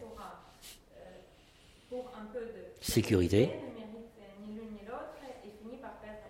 Mm. Donc, vous connaissez euh, évidemment un fameux ouvrage de Michel Foucault sur les punir, où il cite euh, Panopticum au, au milieu euh, de la syrien qui, qui euh, surveille les prisonniers, prisonniers qui, mais qui, qui, ne le voit pas en fait. Ils ne savent pas quand est-ce qu'ils sont contrôlés, quand est-ce qu'ils ne sont pas contrôlés, et par défaut, ils pensent qu'ils sont toujours contrôlés, etc. Et donc aujourd'hui, on vit un peu dans une société un peu beaucoup de surveillance, surtout à Dubaï. Il y a des caméras partout, euh, des scan scanners des yeux, des, enfin, chaque pas, chaque, chaque, en fait, tout est contrôlé de partout. Et donc, il y a aussi un, je crois que c'est Charles Taylor qui a, qui, a, qui a, parlé de cette transformation de la société, que ça va être fait par douceur, où les gens ils vont être prêts à sacrifier leur liberté pour euh, certaines choses. Notamment, aujourd'hui, on voit que c'est surtout pour les plaisirs. Mm -hmm. C'est TikTok, Instagram, les réseaux, bref. Et. Euh, Alors, la, la question, la question c'est. Euh, on a trouvé, il y a toujours quelqu'un qui pose pas de questions en fait. Mais on a trouvé. Non, c'est une. Comment, Comment Tout va bien. Elle va, la chute va J'aimerais bien voir votre réflexion. Comment vous voyez à la fin euh, bah, la fin de ce système, parce qu'il y aura une révolution euh, tôt, tôt, ou tard, parce que plus l'État serre les vis, bah, plus les, les, peuples sont, on va dire, vissés. Et voilà, j'aimerais bien entendre votre avis. Donc, sur... à, si, si j'essaye de résumer, à quel moment le peuple va se réveiller de, de cette surveillance. de masse et, de cette aliénation. Euh, tu parles des réseaux sociaux, tu parles des applications, donc cette, cette surveillance, cette aliénation technologique, quand est-ce que le peuple va se réveiller et dire attention, vous avez trop euh, heurté mes libertés? Et comment vous croyez ça va, ça, va, ça va se terminer? Parce que la crypto, pour moi, c'est un, une sorte de révolte contre ce système de, de contrôle.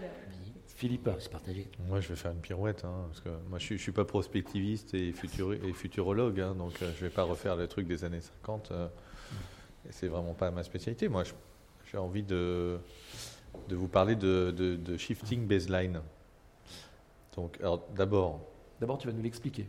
Voilà. je vais vous le traduire. Donc, ça veut dire décalage des points de référence.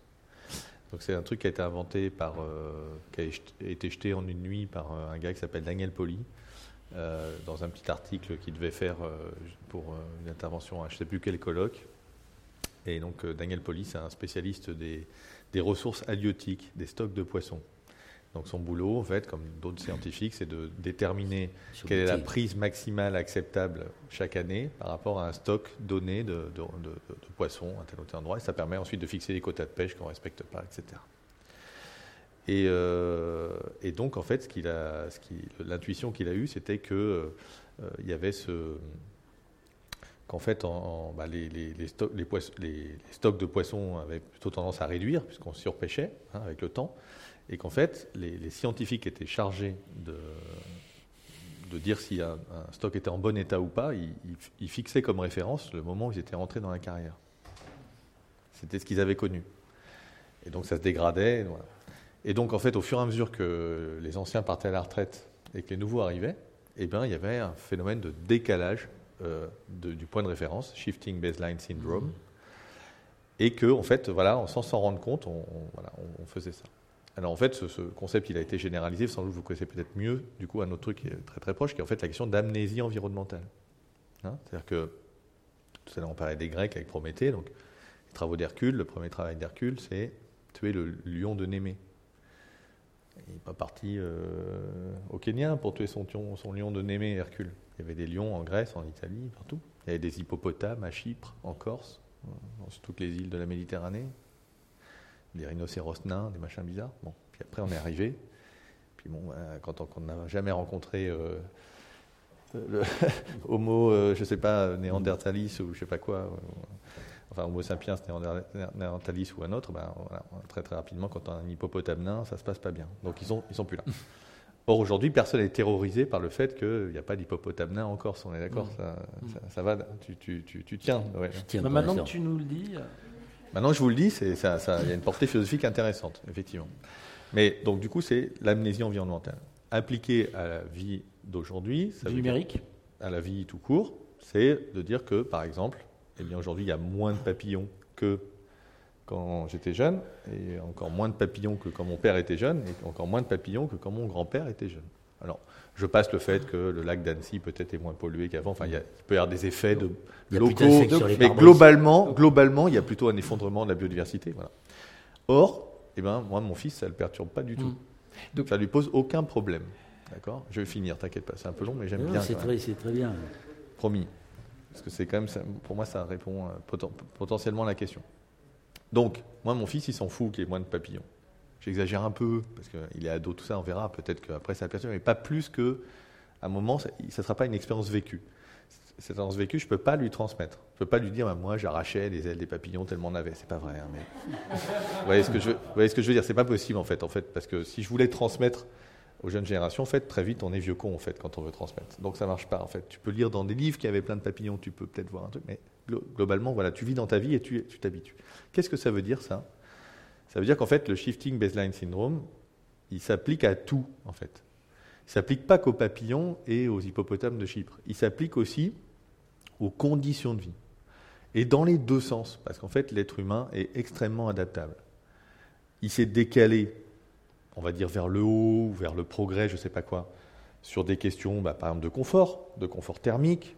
19e siècle, on n'est pas en train de discuter comme ça. On a tous euh, des vêtements de flanelle, des machins, et puis il fait la même température à l'intérieur et à l'extérieur, et ça va très bien. Et on discute euh, philosophie de la même manière. Ça peut se décaler dans l'autre sens aussi. C'est-à-dire qu'on peut accepter des conditions de vie bien moins supportables.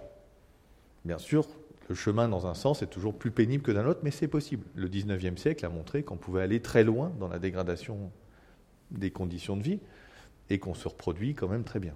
D'accord? Donc, ça, se fait, ça, le fait, quoi, quelque part. Alors, il peut y avoir des petites révolutions, des révoltes, des machins, euh, localement, bien sûr, mais globalement, c'est possible. Donc, qu'est-ce que ça veut dire, du coup?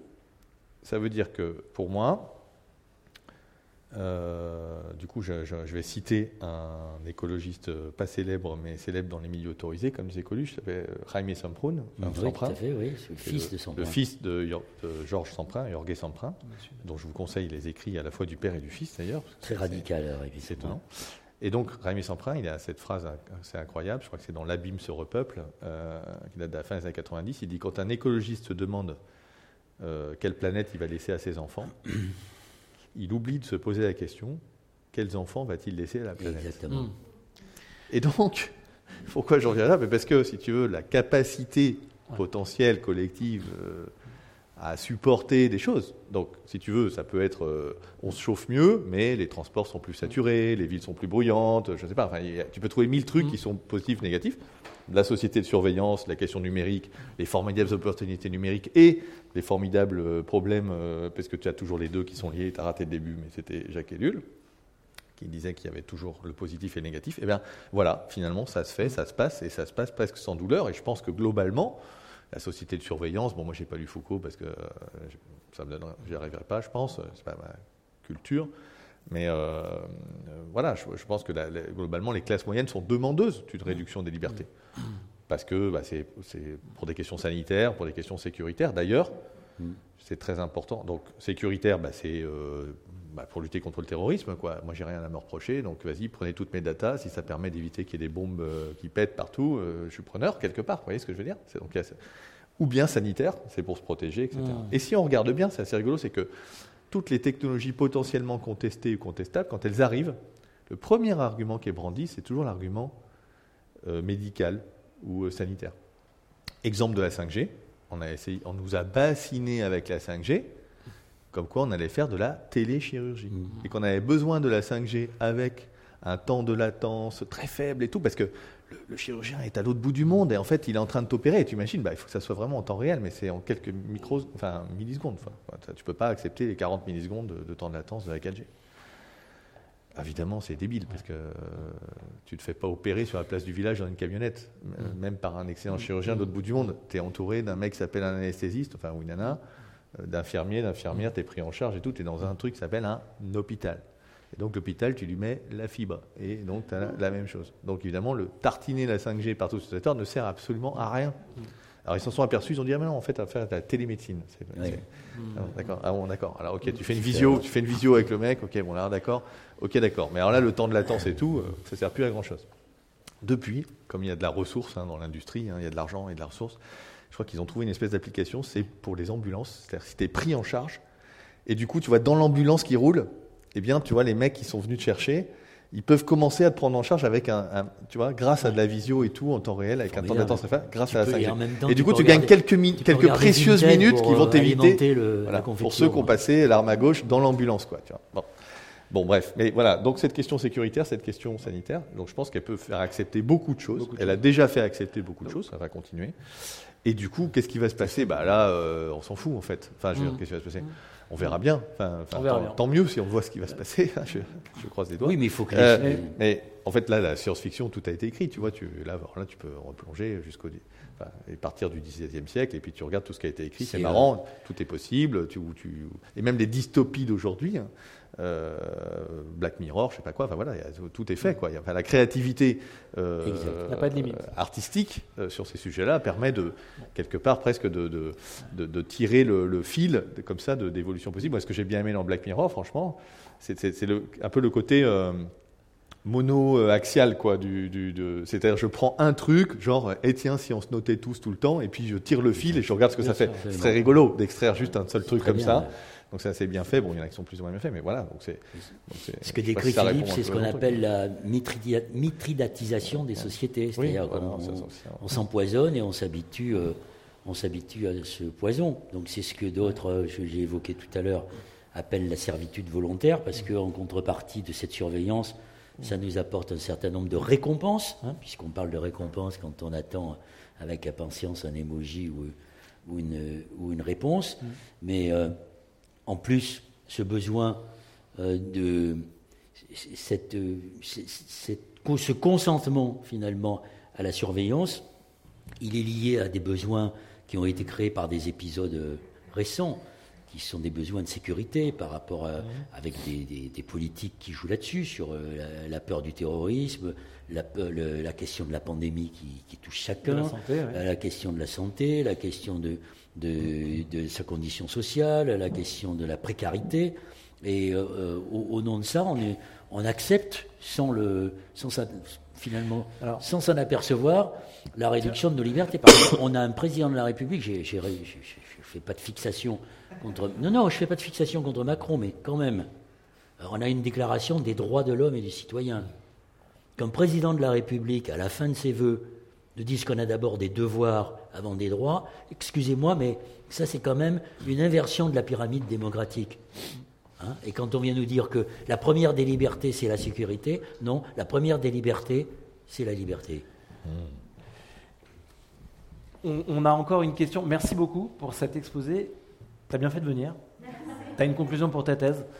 Même en retard, ça valait le coup. L'hippopotame de Chypre, euh, c'est une bonne conclusion. c'est vrai qu'on ne sait pas ce que, va, ce que dit très, très, justement Philippe, c'est que que vont, que vont en faire nos enfants? Voilà, Est-ce qu'ils vont être mitridatisés au point d'être euh, de devenir comme, euh, des, comme, des, Chinois? Vous avez vu, le, il y avait un formidable documentaire hier soir sur Arte sur les Ouïghours. Bon, ben voilà. Hein.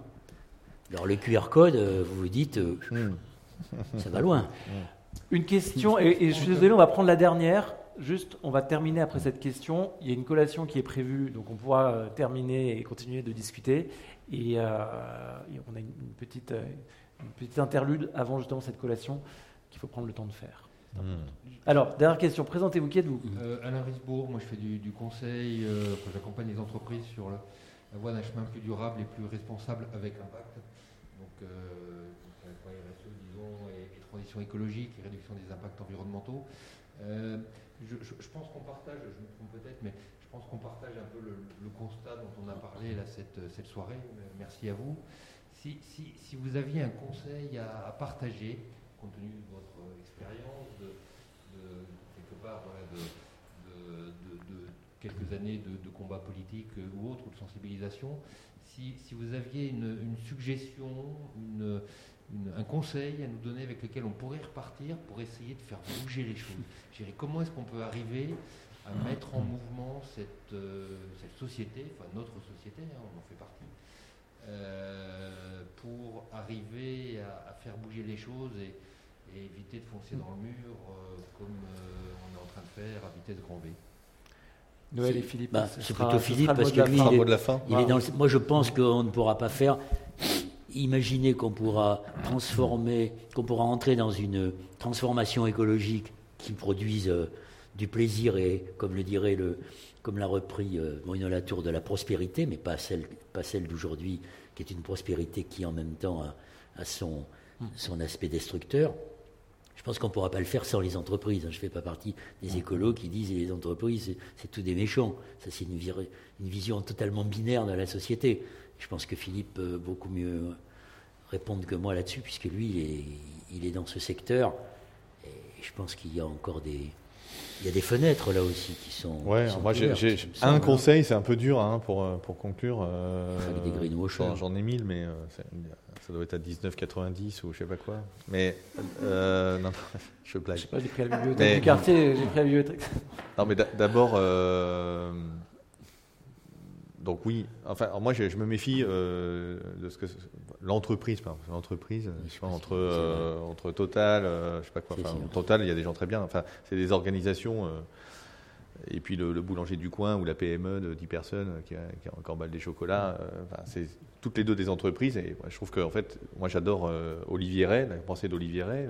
je vous conseille un livre qui s'appelle Une question de taille et qui justement dit en fait on peut rien, on peut rien réfléchir si on ne réfléchit pas sur la question de l'échelle d'abord.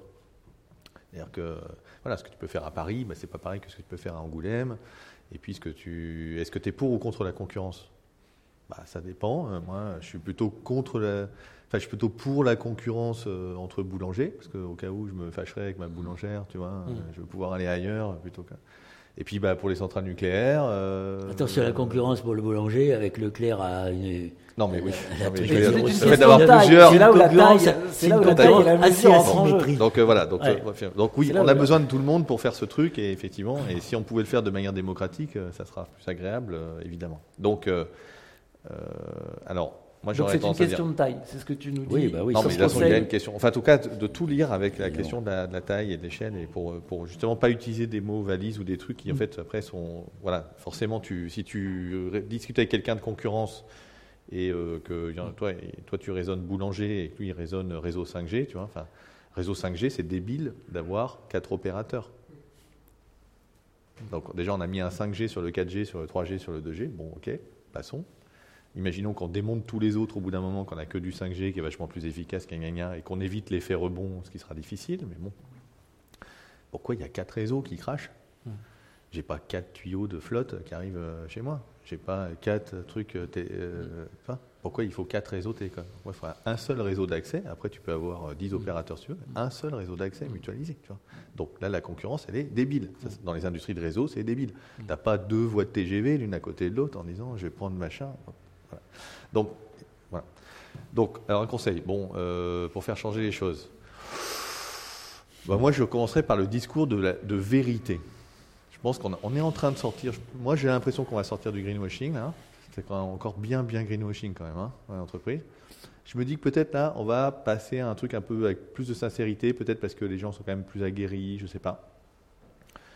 Solzhenitsyn, il disait, euh, dans, les années 74, par là, 75, euh, il disait euh, le système soviétique s'effondrera euh, à partir du moment où, quand dans une salle, il y a un mec qui dira une connerie euh, sur la tribune, un truc pas vrai, les gens se lèveront et partiront de la salle. Au début, et il rajoutait, enfin pour ceux qui vont se lever en premier, ça va être dur. il savait de quoi il parlait pour le coup.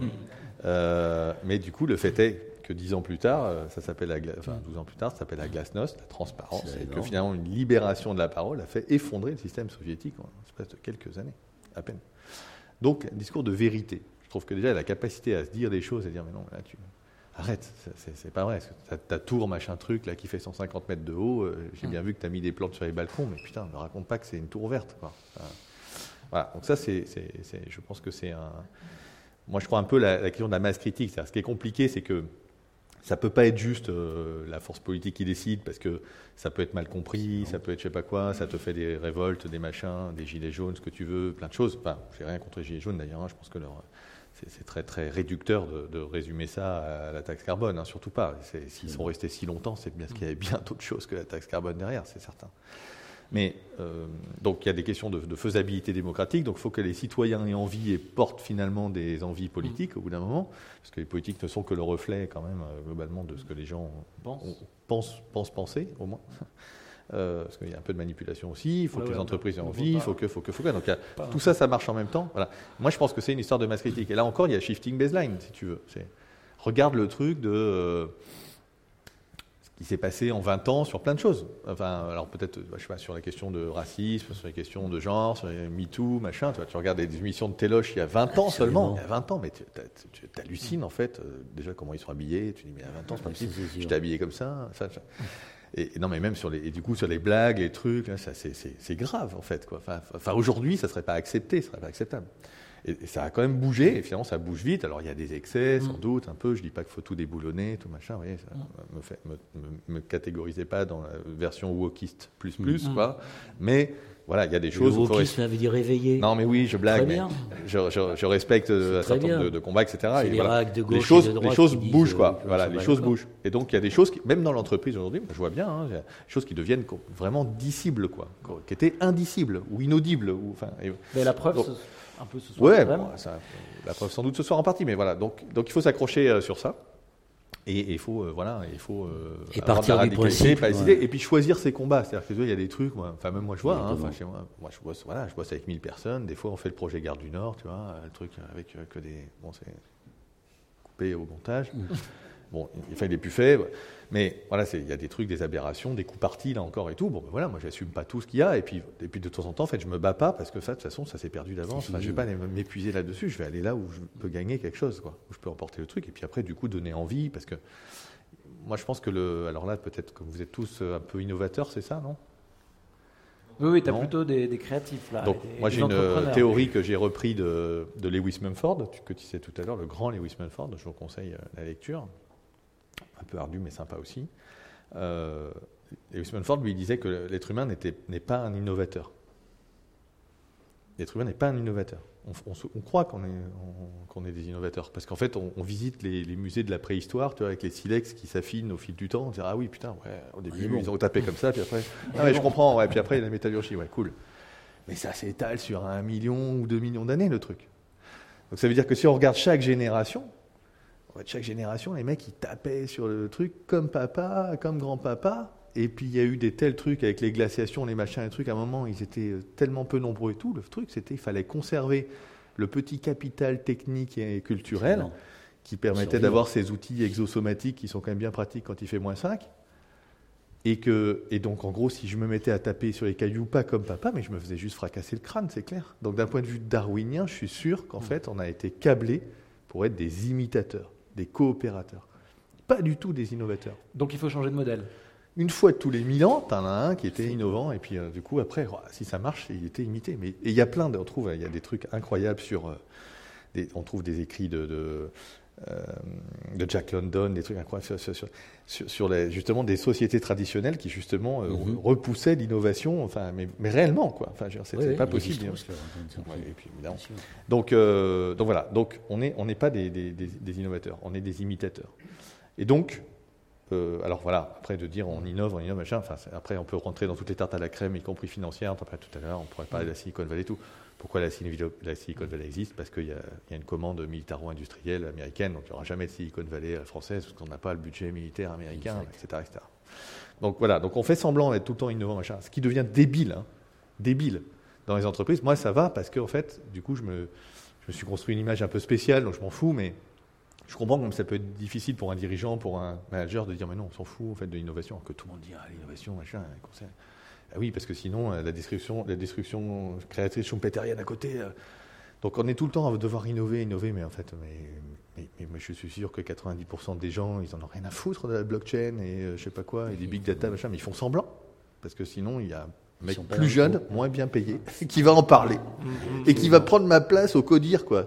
C'est quand même ça la vraie vie, quoi. C'est l'anthropologie des organisations, quoi. Comme ça que ça marche. Donc on innove. En fait, les gens dans les, dans les, alors je parle des grandes entreprises, là pour le coup, peut-être dans les startups c'est un peu différent, mais dans les grandes boîtes, ils en ont marre. C'est hallucinant en fait. Ils innovent la boule au ventre, les mecs. Ça les fait chier.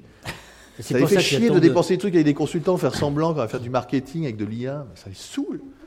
Avec la blockchain, mais j'ai pas encore trouvé un cas de personne dans la blockchain. Hein, c'est bon enfin, à part des trucs avec euh, du notariat au Sénégal et puis euh, les bitcoins, j'ai rien encore trouvé. Moi, j'ai rien compris. C'est pour ça qu'il y a tant de jeunes, y compris de votre génération, qui décident de, de, de, changer de boulot, en tout cas de changer de vie, en considérant que le boulot dans lequel ils sont n'a pas de sens et donc ils essaient de trouver. En plus, voilà, et ça se développe de plus en plus et c'est là qu'il sans doute il faut aller chercher. non, pourquoi je faisais ce détour? Et voilà parce que je pense, moi, je crois à la masse critique. en fait, c'est la masse critique qui fait bouger le truc et, et, la masse critique, c'est en fait des gens qui, ont, qui se copient. En fait, on va pas tous innover en disant ah comment je vais faire de la rénovation thermique du bâtiment, c'est incroyable, j'ai inventé un truc. Mais non, enfin, tu vas faire pareil que le mec d'à côté qui a fait un truc bien et puis qui a pas froid en dépensant moins de gaz ou je sais pas quoi. Donc en fait, il faut jouer sur ça. C'est comme les émissions de télé, on change les titres, mais on fait toujours les mêmes émissions. Tu es bien placé pour le savoir. voilà. il faut que tout change pour que rien ne change. Philippe, merci, merci beaucoup pour ce mot de la fin. Alors, bravo à tous les deux. Euh, le mot de la fin, en fait, on va, on va le laisser à, un stand-upper qui est parmi nous, qui est caché dans le public. Ah, euh, et qui va nous faire euh, le plaisir de terminer sur une touche d'humour. Tu parlais des blagues, justement, euh, dans, ton, dans tes, mots de fin. Donc on accueille Mathieu Briard. à toi. Bonjour. Salut Mathieu. Je me mets, je me mets là devant l'écran. Alors, alors je me présente. Enfin, je me présente. je me présente juste. Je m'appelle Mathieu. Je ne me présente pas aux prochaines élections présidentielles. Il y a trop de monde. Euh, mais cela dit, j'adore la politique. Euh, mais euh, la politique au sens noble du terme. la politique aujourd'hui, c'est tellement mal vu que quand on veut en parler en bien, on est obligé d'ajouter mais la politique au sens noble du terme. C'est le seul domaine d'ailleurs. J'ai jamais entendu quelqu'un dire j'adore le tuning, mais le tuning au sens noble du terme. Euh, et, voilà, mais la politique, c'est un peu comme euh, la littérature ou, euh, les séries. en fait, en vrai, on aime bien quand ils se mettent sur la gueule. On regarde pas Game of Thrones parce qu'on aime bien contempler des beaux paysages et découvrir des nouvelles stratégies militaires. Et nous, en fait, ce qu'on veut, c'est de l'insulte, c'est de la trahison, c'est du coup de pute. D'ailleurs, en parlant de Gérald Darmanin, Gérald Darmanin, on va pas parler ce soir encore. Euh, Gérald Darmanin, il est, ministre aujourd'hui, mais euh, en 2017, quand il n'était pas encore du côté de Macron, il a dit les pires trucs sur lui, les, pires insultes. Euh, et, dès que Macron a gagné, Darmanin, il est devenu ministre. Et, moi, ça me fait penser à ces experts de la drague qui encouragent des mecs à aller insulter une meuf, à aller mal lui parler, à la neg, ça se dit en anglais, à la rabaisser, puisqu'apparemment, ça permet de la, conquérir. Et voilà, moi, je, trouve que ce soir, vous êtes vraiment un public nul. Par applaudissement, il y a des écolos ce soir d'ailleurs a aucun écolo. Quand on est écolo, euh, on pense qu'il ne faut pas faire d'enfants euh, pour pas rajouter une personne de plus qui, qui pollue sur la planète. Et euh, moi, je pense que c'est pas ça l'écologie. Parce que je viens juste d'avoir un enfant. Ce qui est vrai. Et donc, euh, c'est vrai, Et ça se voit au CERN, là. Euh, et, donc, euh, et donc maintenant, je suis un peu moins crédible pour juger quelqu'un qui va aller à Marseille en avion euh, quand je sais que ma fille va produire une tonne de déchets avec les 6000 couches qu'elle va produire. Donc je suis jeune papa, enfin sauf Jean Castex d'ailleurs. Hein. On, peut juger Jean Castex, c'est une vanne d'aujourd'hui ça. Et il y a peut-être des lecteurs de Mediapart, on verra. Et, et, donc voilà, donc je suis jeune papa et quand tu es jeune parent, il y a un conseil qu'on te donne, c'est dors quand l'enfant dort. Parce qu'au début, un bébé, ça tête toutes les deux heures, donc tu es fatigué tout le temps. Et il y a un autre conseil que les jeunes parents te donnent, c'est euh, euh, surtout profite de chaque moment, parce que ça passe super vite. Et au début, tu comprends pas parce que tu te dis, mais il a trois ans ton enfant là, donc j'ai encore trois ans pour que le mien il ait l'âge du tien. Et c'est long, trois ans. Sauf qu'en fait, tu es tellement fatigué tous les jours que c'est comme si tu étais bourré tous les jours. Et ça passe vite une soirée où tu es totalement bourré, quoi. Et donc, avoir un enfant de 3 ans ou te réveiller d'une soirée où tu es totalement bourré, c'est un petit peu la même chose. Euh, c'est après, en regardant les photos, que tu découvres la tête de cadavre que tu avais. tu es recouvert de vomi. Et généralement, c'est pas le tien, quoi. Et euh, donc, avec ma meuf, on est éclaté en ce moment, mais, euh, mais on n'a pas le droit de se plaindre parce qu'on l'a choisi. Enfin, ma meuf l'a choisi surtout. Enfin, non, je plaisante, moi aussi, je l'ai choisi évidemment après le procès pour reconnaissance de paternité. Avec ma meuf, on s'était euh, préparé pour un accouchement naturel. Et la place du père est super importante parce qu'on doit s'assurer que la mère est dans les meilleures conditions, qu'elle doit être le, le, plus sereine possible. Et, euh, et, moi, je me suis dit, si je veux être le plus serein possible, il faut que. Enfin, si je veux qu'elle soit, pardon, le plus serein possible, sereine possible, il faut que moi, je sois le plus serein possible. Et donc, en arrivant à la maternité, euh, j'ai voulu, j'ai eu besoin de, de, bien clarifier la situation avec elle pour être vraiment serein. tu sais chérie, j'ai l'impression que ça va un petit peu vite entre nous là. je veux vraiment qu'on s'assure que toi et moi on reste bien sex friends quoi. Donc voilà, je suis, enfin bon, ma fille va bientôt avoir avoir six mois. Et, et, je pense qu'il faut que je m'y prenne maintenant pour l'enfermer à double tour. Parce que je veux pas qu'elle tombe sur un gars qui. Enfin, je veux pas qu'elle tombe sur un gars, quoi. Les mecs d'aujourd'hui, c'est des vrais connards, non? Et en vrai, je fais le malin, mais je crois que je deviens vieux. Parce que j'utilise de moins en moins le verlan. Par exemple, ma meuf va devenir ma femme. Et, euh, et du coup, euh, je me demande, d'ailleurs, avec ma meuf, c'est chambé. Et, euh, et, je me demande comment ça va tourner entre nous maintenant que, que je deviens vieux. Est-ce que ça va passer de, de à méchant? Et, et, donc, et donc voilà, petite ronde ça, arrive, merci. On peut applaudir. Et, et, donc voilà, et en fait, ouais, voilà comprendre qu'on devient vieux, c'est violent, mais parfois c'est fait en douceur. Par exemple, moi je le comprends à chaque fois que mon voisin de 20 ans me vous voit. et pourtant je m'accroche, je le croise dans les escaliers, il me fait bonjour, vous allez bien? Et moi je suis là, ouais, ça va et toi, mec? Euh, et, j'essaye de pas faire un tutoiement de daron, tu vois, genre, euh, euh, ça va et toi alors, ça se passe bien la fac? Et non, c'est un tutoiement dans ma tête qui veut dire, mais toi et moi, on a le même âge, frère. je suis sur le point d'aller faire des FIFA avec lui en buvant des bières pour lui prouver que je suis pas si vieux. Enfin, c'est ce que je ferais si j'étais pas devenu un putain de père de famille respectable. Mais je peux mesurer que je suis pas encore si vieux parce que Ok, on est sur le point d'appeler les flics le samedi soir quand on entend la musique après 22h30 et que le bébé dort. Mais euh, ça me fait encore un peu rire quand on passe dans le hall de l'immeuble et qu'on voit qu'il y a un de ses potes qui a laissé une bière, une bouteille de bière volontairement au-dessus des boîtes aux lettres. voilà, je suis encore euh, ce truc-là.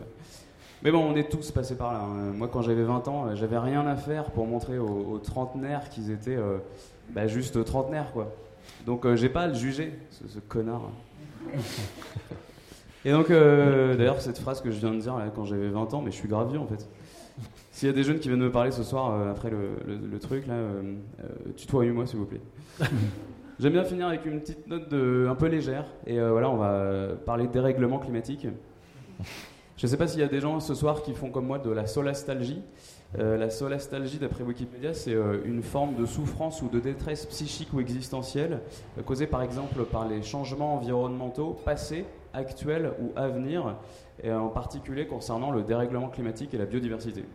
Et euh, changement, euh, détresse psychique causée par les changements environnementaux passés, moi ça me parle, parce que j'ai remarqué que je suis hyper préoccupé par les glaciations du Quaternaire, qui ont lieu il y a 2,58 millions d'années.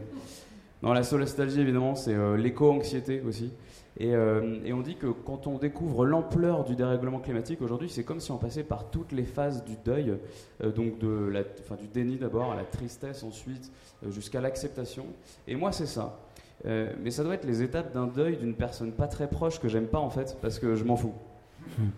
Je suis pas anxieux du dérèglement climatique parce que je sais qu'on va pas y arriver. On n'arrivera jamais à se mettre tous d'accord pour aller dans la même direction et sauver la planète. J'en veux pas à ceux qui y croient, mais moi je sais que ces gens-là, ils n'ont pas galéré pendant des vacances entre amis à tous se mettre d'accord pour choisir un restaurant. Il y a des scientifiques qui disent aujourd'hui que euh, notre situation par rapport au dérèglement climatique, c'est euh, comme si on était euh, tous sur une pirogue et qu'on allait voilà, vers le, le haut d'une énorme chute d'eau. Et si on fait rien, on va se cracher. Quoi. Et donc on a encore une chance de s'en sortir si on rame tous ensemble de manière coordonnée dans la même direction euh, dès maintenant. Et pour moi, ça, ça ressemble plus à c'est un Belge, un Chinois et un Américain qui sont dans un bateau. Et généralement, ce genre de van, ça finit rarement par et ils se sont tous mis d'accord pour réduire leurs émissions de CO2 et ils ont sauvé la planète. Merci de m'avoir écouté. C'est tout. Bravo. Merci Guillaume. Avant de dernier dernier truc que je dis puisque je fais de la publicité. En effet, je suis humoriste et euh, j'ai un flyer que je vais vous tous vous donner un par un pour être sûr que vous venez le vendredi à 19h30 au théâtre des Blancs Manteaux euh, puisque j'incarne Jésus et je parle du rapport Meadows. Voilà. Bravo. Merci à vous. C'était bon. Tu, tu me feras un feedback.